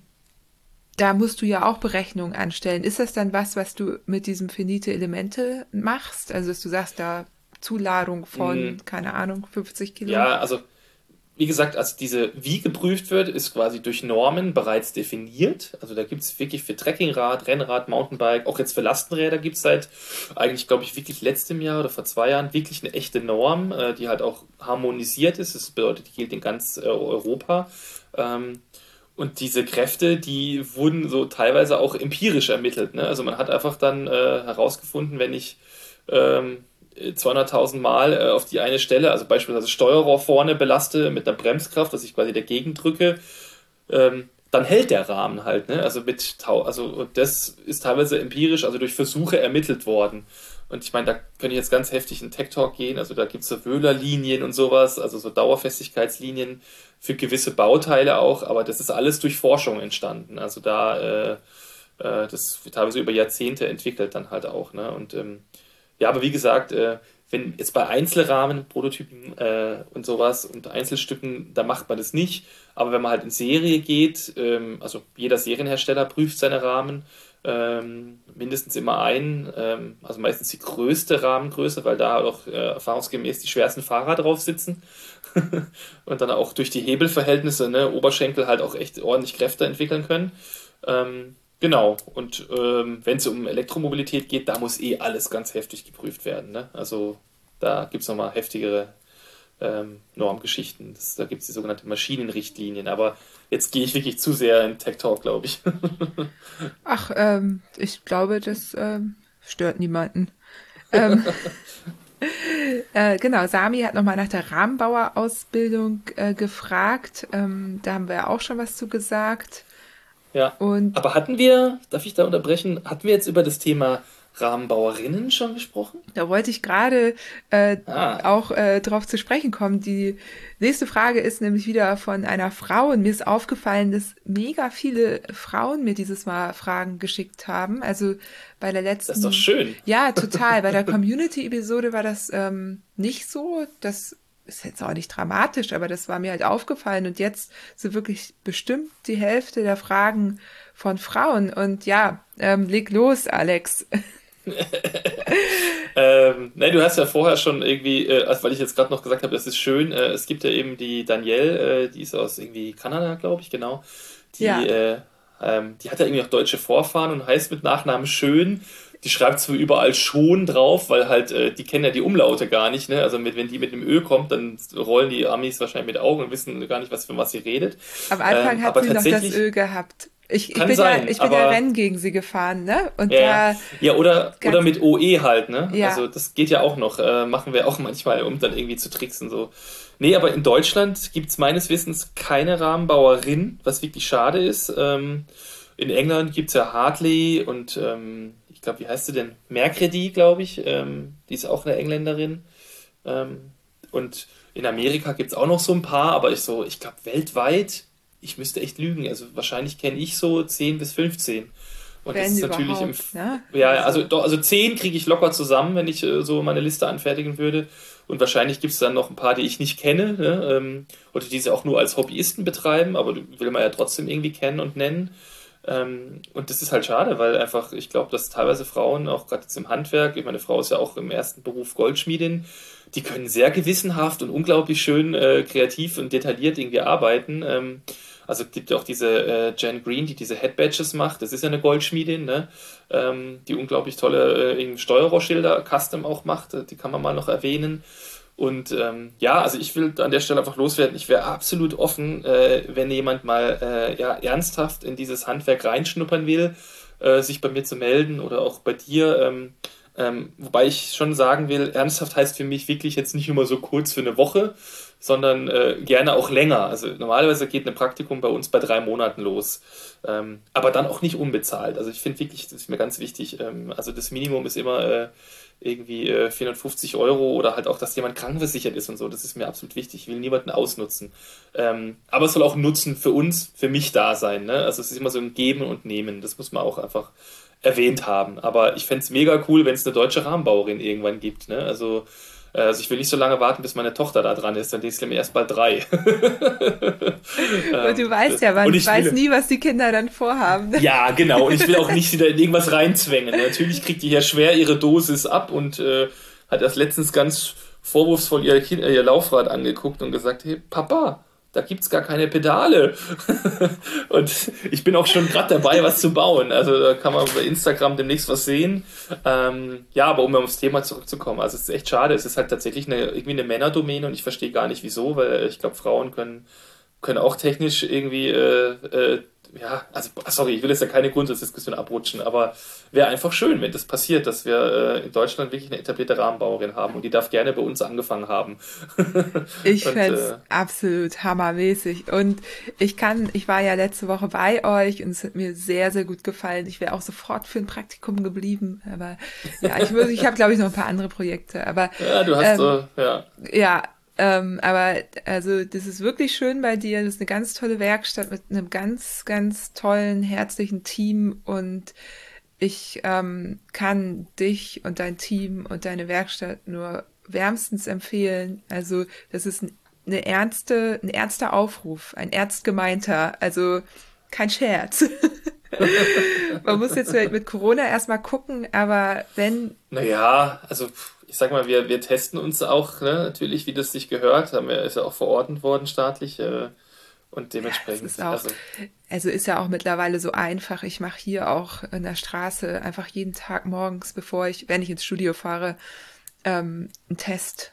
Bald sind wir ja, eh alle geimpft. Schnell, äh, ja, also vielleicht das, ist ja auch ja. gerade jetzt eine gute Zeit, weil vielleicht irgendwas anderes ähm, aufgrund irgendeiner Situation nicht weitergeht für jemanden. Ne? Ja, ist ja auch und ich meine, ich kann halt sagen, wir haben schwer zu tun, wir freuen uns über Unterstützung, also deswegen aber halt eben generell gerne eher etwas langfristiger, denn äh, dann lernt man auch wirklich was und was halt vielleicht auch bei uns ein Vorteil ist, also viele Rahmenbauer bieten ja gar kein Praktikum an, weil sie halt One-Man-Shows sind. Ne? Und was will, was, was kann man da jemandem delegieren, wenn jedes Mal äh, ein Fahrrad was Neues ist? Ne? Und wir haben halt den Vorteil, wir machen wirklich Serienprojekte das mag zwar manchmal stupide sein, äh, wenn man dann irgendeinen Arbeitsschritt halt 50 Mal macht, aber äh, es gibt halt den Spruch, Practice makes perfect und das stimmt einfach. Ne? Also Übung macht den Meister und äh, dabei lernt man wirklich Handwerk. Also ich habe mich erst wirklich gut weiterentwickelt, als ich Serienprojekte angefangen habe, weil ich halt einfach einen Arbeitsschritt 20 Mal gemacht habe und so, ne? Und äh, das macht halt, ja, da wird man wirklich gut und versteht auch, was man da tut.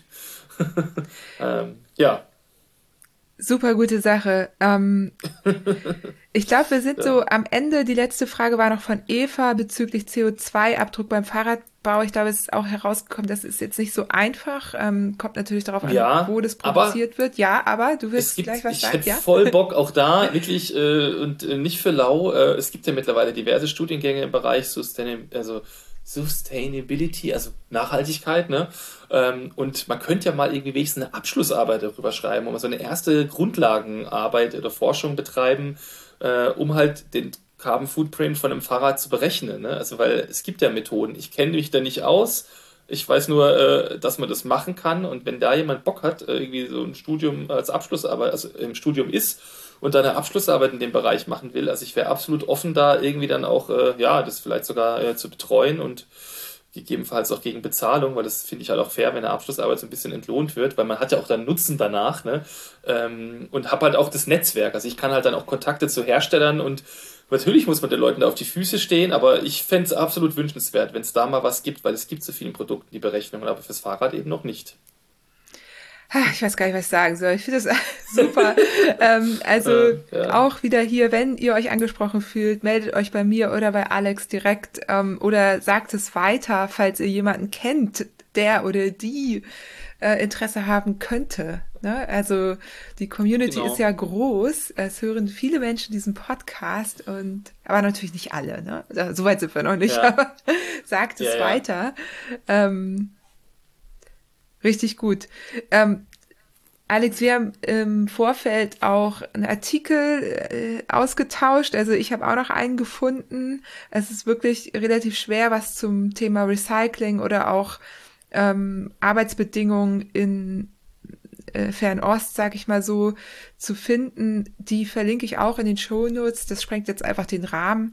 Ähm, sind aber ja. zwei ganz gute Artikel Einen hast du mir geschickt, ähm, beide aus 2019.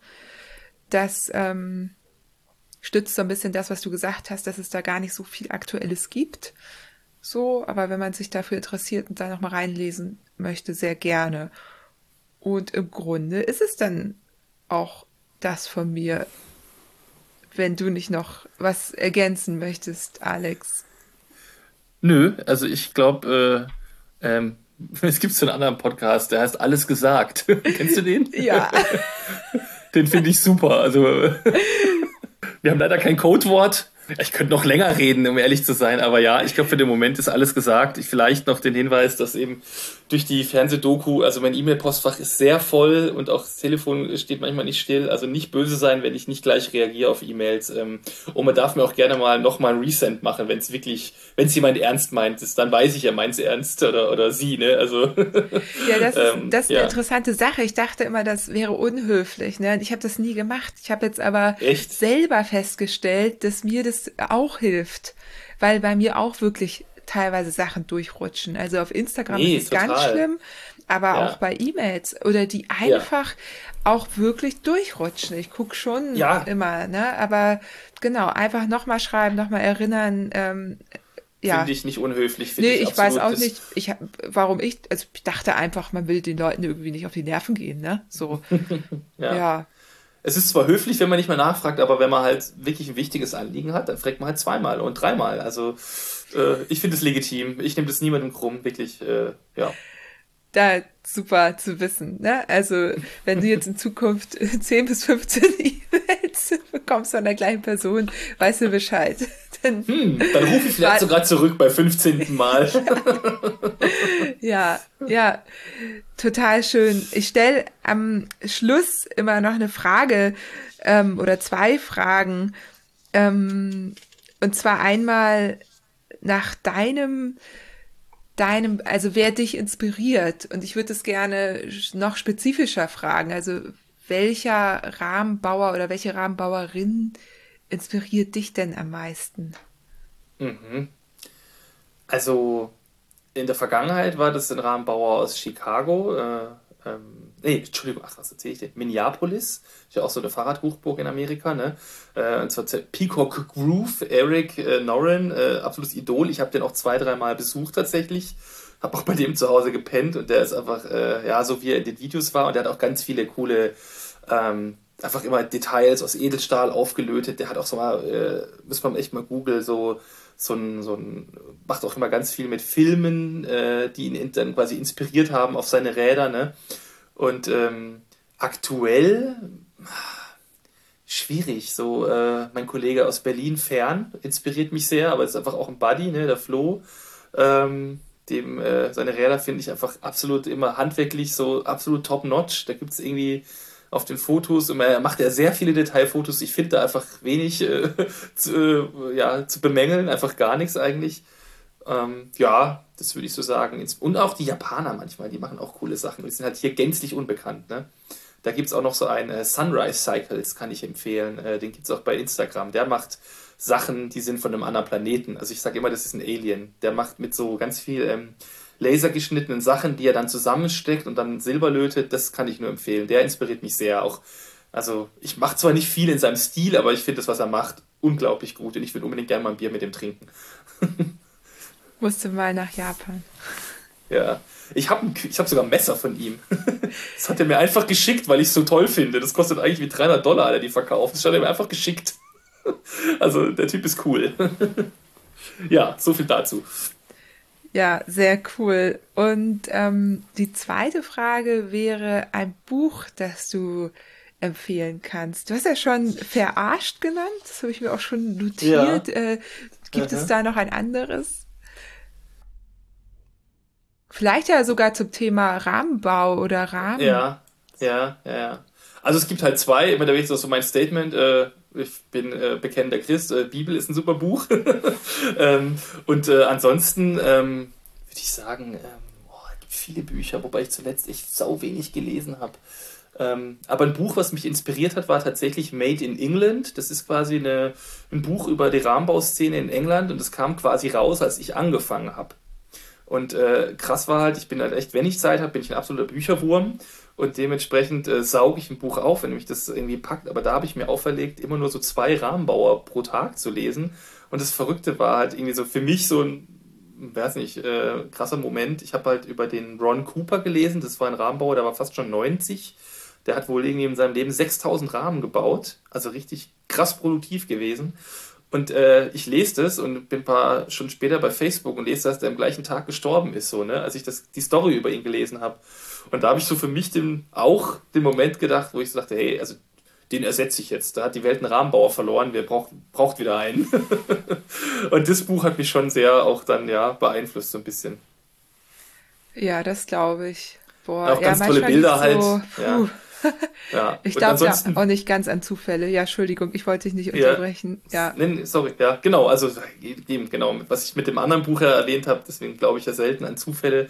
Ähm, da ja, ich würde mir noch wünschen, dass es irgendwann mal ein Made in Germany Buch gibt. Also oder Made in Europe. So, also, weil das gibt es nicht. Ne? Also es gibt einfach kein Buch über die deutsche oder halt irgendwie österreichische, schweizerische Rahmenbauszene. Also ähm, das muss ich irgendwann noch anstoßen. Wir reden immer so drüber mit ein paar Kollegen, aber keiner nimmt so richtig das Zepter in die Hand, auch weil wir einfach keine Ahnung haben, wie man das macht. Ne? ähm, und da braucht auch einen Sponsor, aber ja, mal sehen. Vielleicht passiert das noch. Es wäre sehr schön. Ja, fände ich auch. Also wäre ja dann auch relativ aktuell, ne? So ähm, fast wie so ein, so ein Nachschlagwerk, weil. Ja, es ist halt immer nur eine Momentaufnahme, ne? weil manchmal hören die Leute wieder auf. Äh, Gibt es ja auch Kollegen, die dann sich wieder irgendwie auf ihre Wurzeln besinnen. Ähm, aber ja, wäre schön. Also einfach, ich mag einfach auch Bücher. Ich finde, also der Begriff Print is not dead stimmt halt einfach. Ne? Bücher sind halt von Dauer. Also alles, was irgendwie im Internet steht, ist zwar auch vielleicht für immer auf irgendwelchen Servern, aber es kommt, gerät in Vergessenheit. Aber ein Buch, ja, wenn das nicht irgendwo verbrennt oder nass wird und dann entsorgt wird, dann ist es halt auch für Jahrhunderte vielleicht vorhanden. Und das finde ich irgendwie ziemlich cool, wenn man in einem Buch drin ist, muss ich sagen. Ja, ja. also ich, ähm, ja, nicht umsonst werden hier ja immer Bücher auch vorgestellt. Ich finde es auch einfach toll. Man ist auch mal weg von den Bildschirmen und ähm, ja. ja. ich mag die Haptik. Hat was in der Hand, ja. genau, hat was in der Hand. Ein neues Buch hat ja auch, das riecht ja, das ist ja was für alle Sinne, ne? Also ich, ich finde das cool. ja, ja, ich auch. Äh, ja, Alex, so jetzt sind wir wirklich, glaube ich, am Ende. Ähm, für die Hörer und Hörerinnen gerne kommentiert gerne noch Fragen unter dem Beitrag. Da wird sicherlich auch Alex trotz äh, Titan-Terminkalenders äh, auch mal draufschauen, falls da doch noch irgendwas unklar geblieben ist. So, oder ich versuche es dann zu beantworten.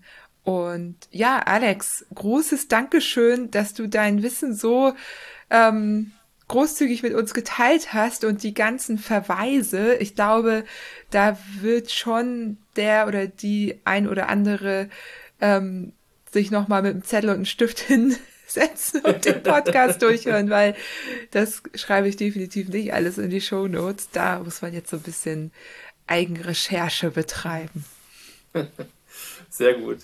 Nee, ich sag danke für die Möglichkeit. Ne? Also äh, ja, vielen Dank für die Einladung. Äh, ich finde dich ja auch einfach einen super spannenden Menschen und ich finde es jetzt auch cool, dass wir uns kürzlich kennengelernt haben und wird ja nicht das letzte Mal gewesen sein, dass wir uns äh, getroffen haben und ähm, ja, äh, will ich aber auch ermutigen, mach weiter so mit dem Podcast. Das ist einfach äh, sehr, sehr, sehr authentisch und äh, davon lebt sowas ja auch, ne? Dankeschön, ja. Ja, im Juli sehen wir uns Gerne. wieder wahrscheinlich, ne? Ende, ja, ja, Ende Juni, Anfang Juli. Da äh, gibt so Gerüchteküche. Wie, warum verraten wir nicht. Äh, genau. Da muss man da so ein bisschen A, nee, A und B zusammenzählen. Jetzt nicht, guck mal. die Länge macht sich schon bemerkbar, eins und eins. Und ähm, also wenn man ein bisschen kombiniert, kann man sich denken, warum wir uns wiedersehen. Ende Juli ja. oder Anfang Juli. Sehr genau. schön. Dann ähm, hab einen schönen Feierabend. Es ist fast elf. Wir sitzen hier nach Feierabend, du nach Feierabend. Ich äh, habe einfach meine Arbeitszeit nach hinten verschoben, so wie das, man das halt macht. Und ja, ähm, ich freue mich total, dass es geklappt hat. Vielen Dank. Ja, ich auch. Kann ich nur zurückgeben. Noch einen schönen Abend. Bis bald. Dir auch. Tschüss. Tschüss. Ja, da war ich am Ende ganz schön fertig, aber der Podcast hatte es ja auch ordentlich in sich und ich musste mich natürlich auch irgendwie technisch darauf vorbereiten, also technisch vom Know-how her. Und ja, das ist äh, auch für mich alles noch neu. Und ich glaube aber, also ich, ich auf jeden Fall habe jetzt echt eine gute Idee oder ein gutes Basiswissen, was das Thema Rahmenbau angeht. Und das ist ganz schön cool. Und ich hoffe, ihr habt das auch. Und man kann sich den Podcast ja auch nochmal anhören, wenn man irgendwie was nachhören möchte. Hashtag Doppelhörpotenzial gilt ja für die wundersame Fahrradwelt. Definitiv. Ich freue mich mega, wenn ihr den Podcast weiterempfehlt. Euren FreundInnen, euren äh, TeamfahrerInnen, egal wem, empfehlt die wundersame Fahrradwelt gerne weiter, denn nur so erfährt man von neuen Podcasts. Also tatsächlich, ich bin ja große Podcast-Hörerin auch und höre auch Podcasts in anderen Bereichen und da höre ich meistens erst rein, wenn die mir empfohlen werden, wenn bestimmte Episoden mir empfohlen werden. Deswegen gerne weiter sagen. Und falls ihr Lust habt, einen Kommentar bei Apple Podcasts auch immer gerne gesehen, freue ich mich riesig drüber. Rafik hat dort zum Beispiel geschrieben, ich höre den Podcast von Johanna wirklich gerne. Immer wieder interessante Themen und Tipps.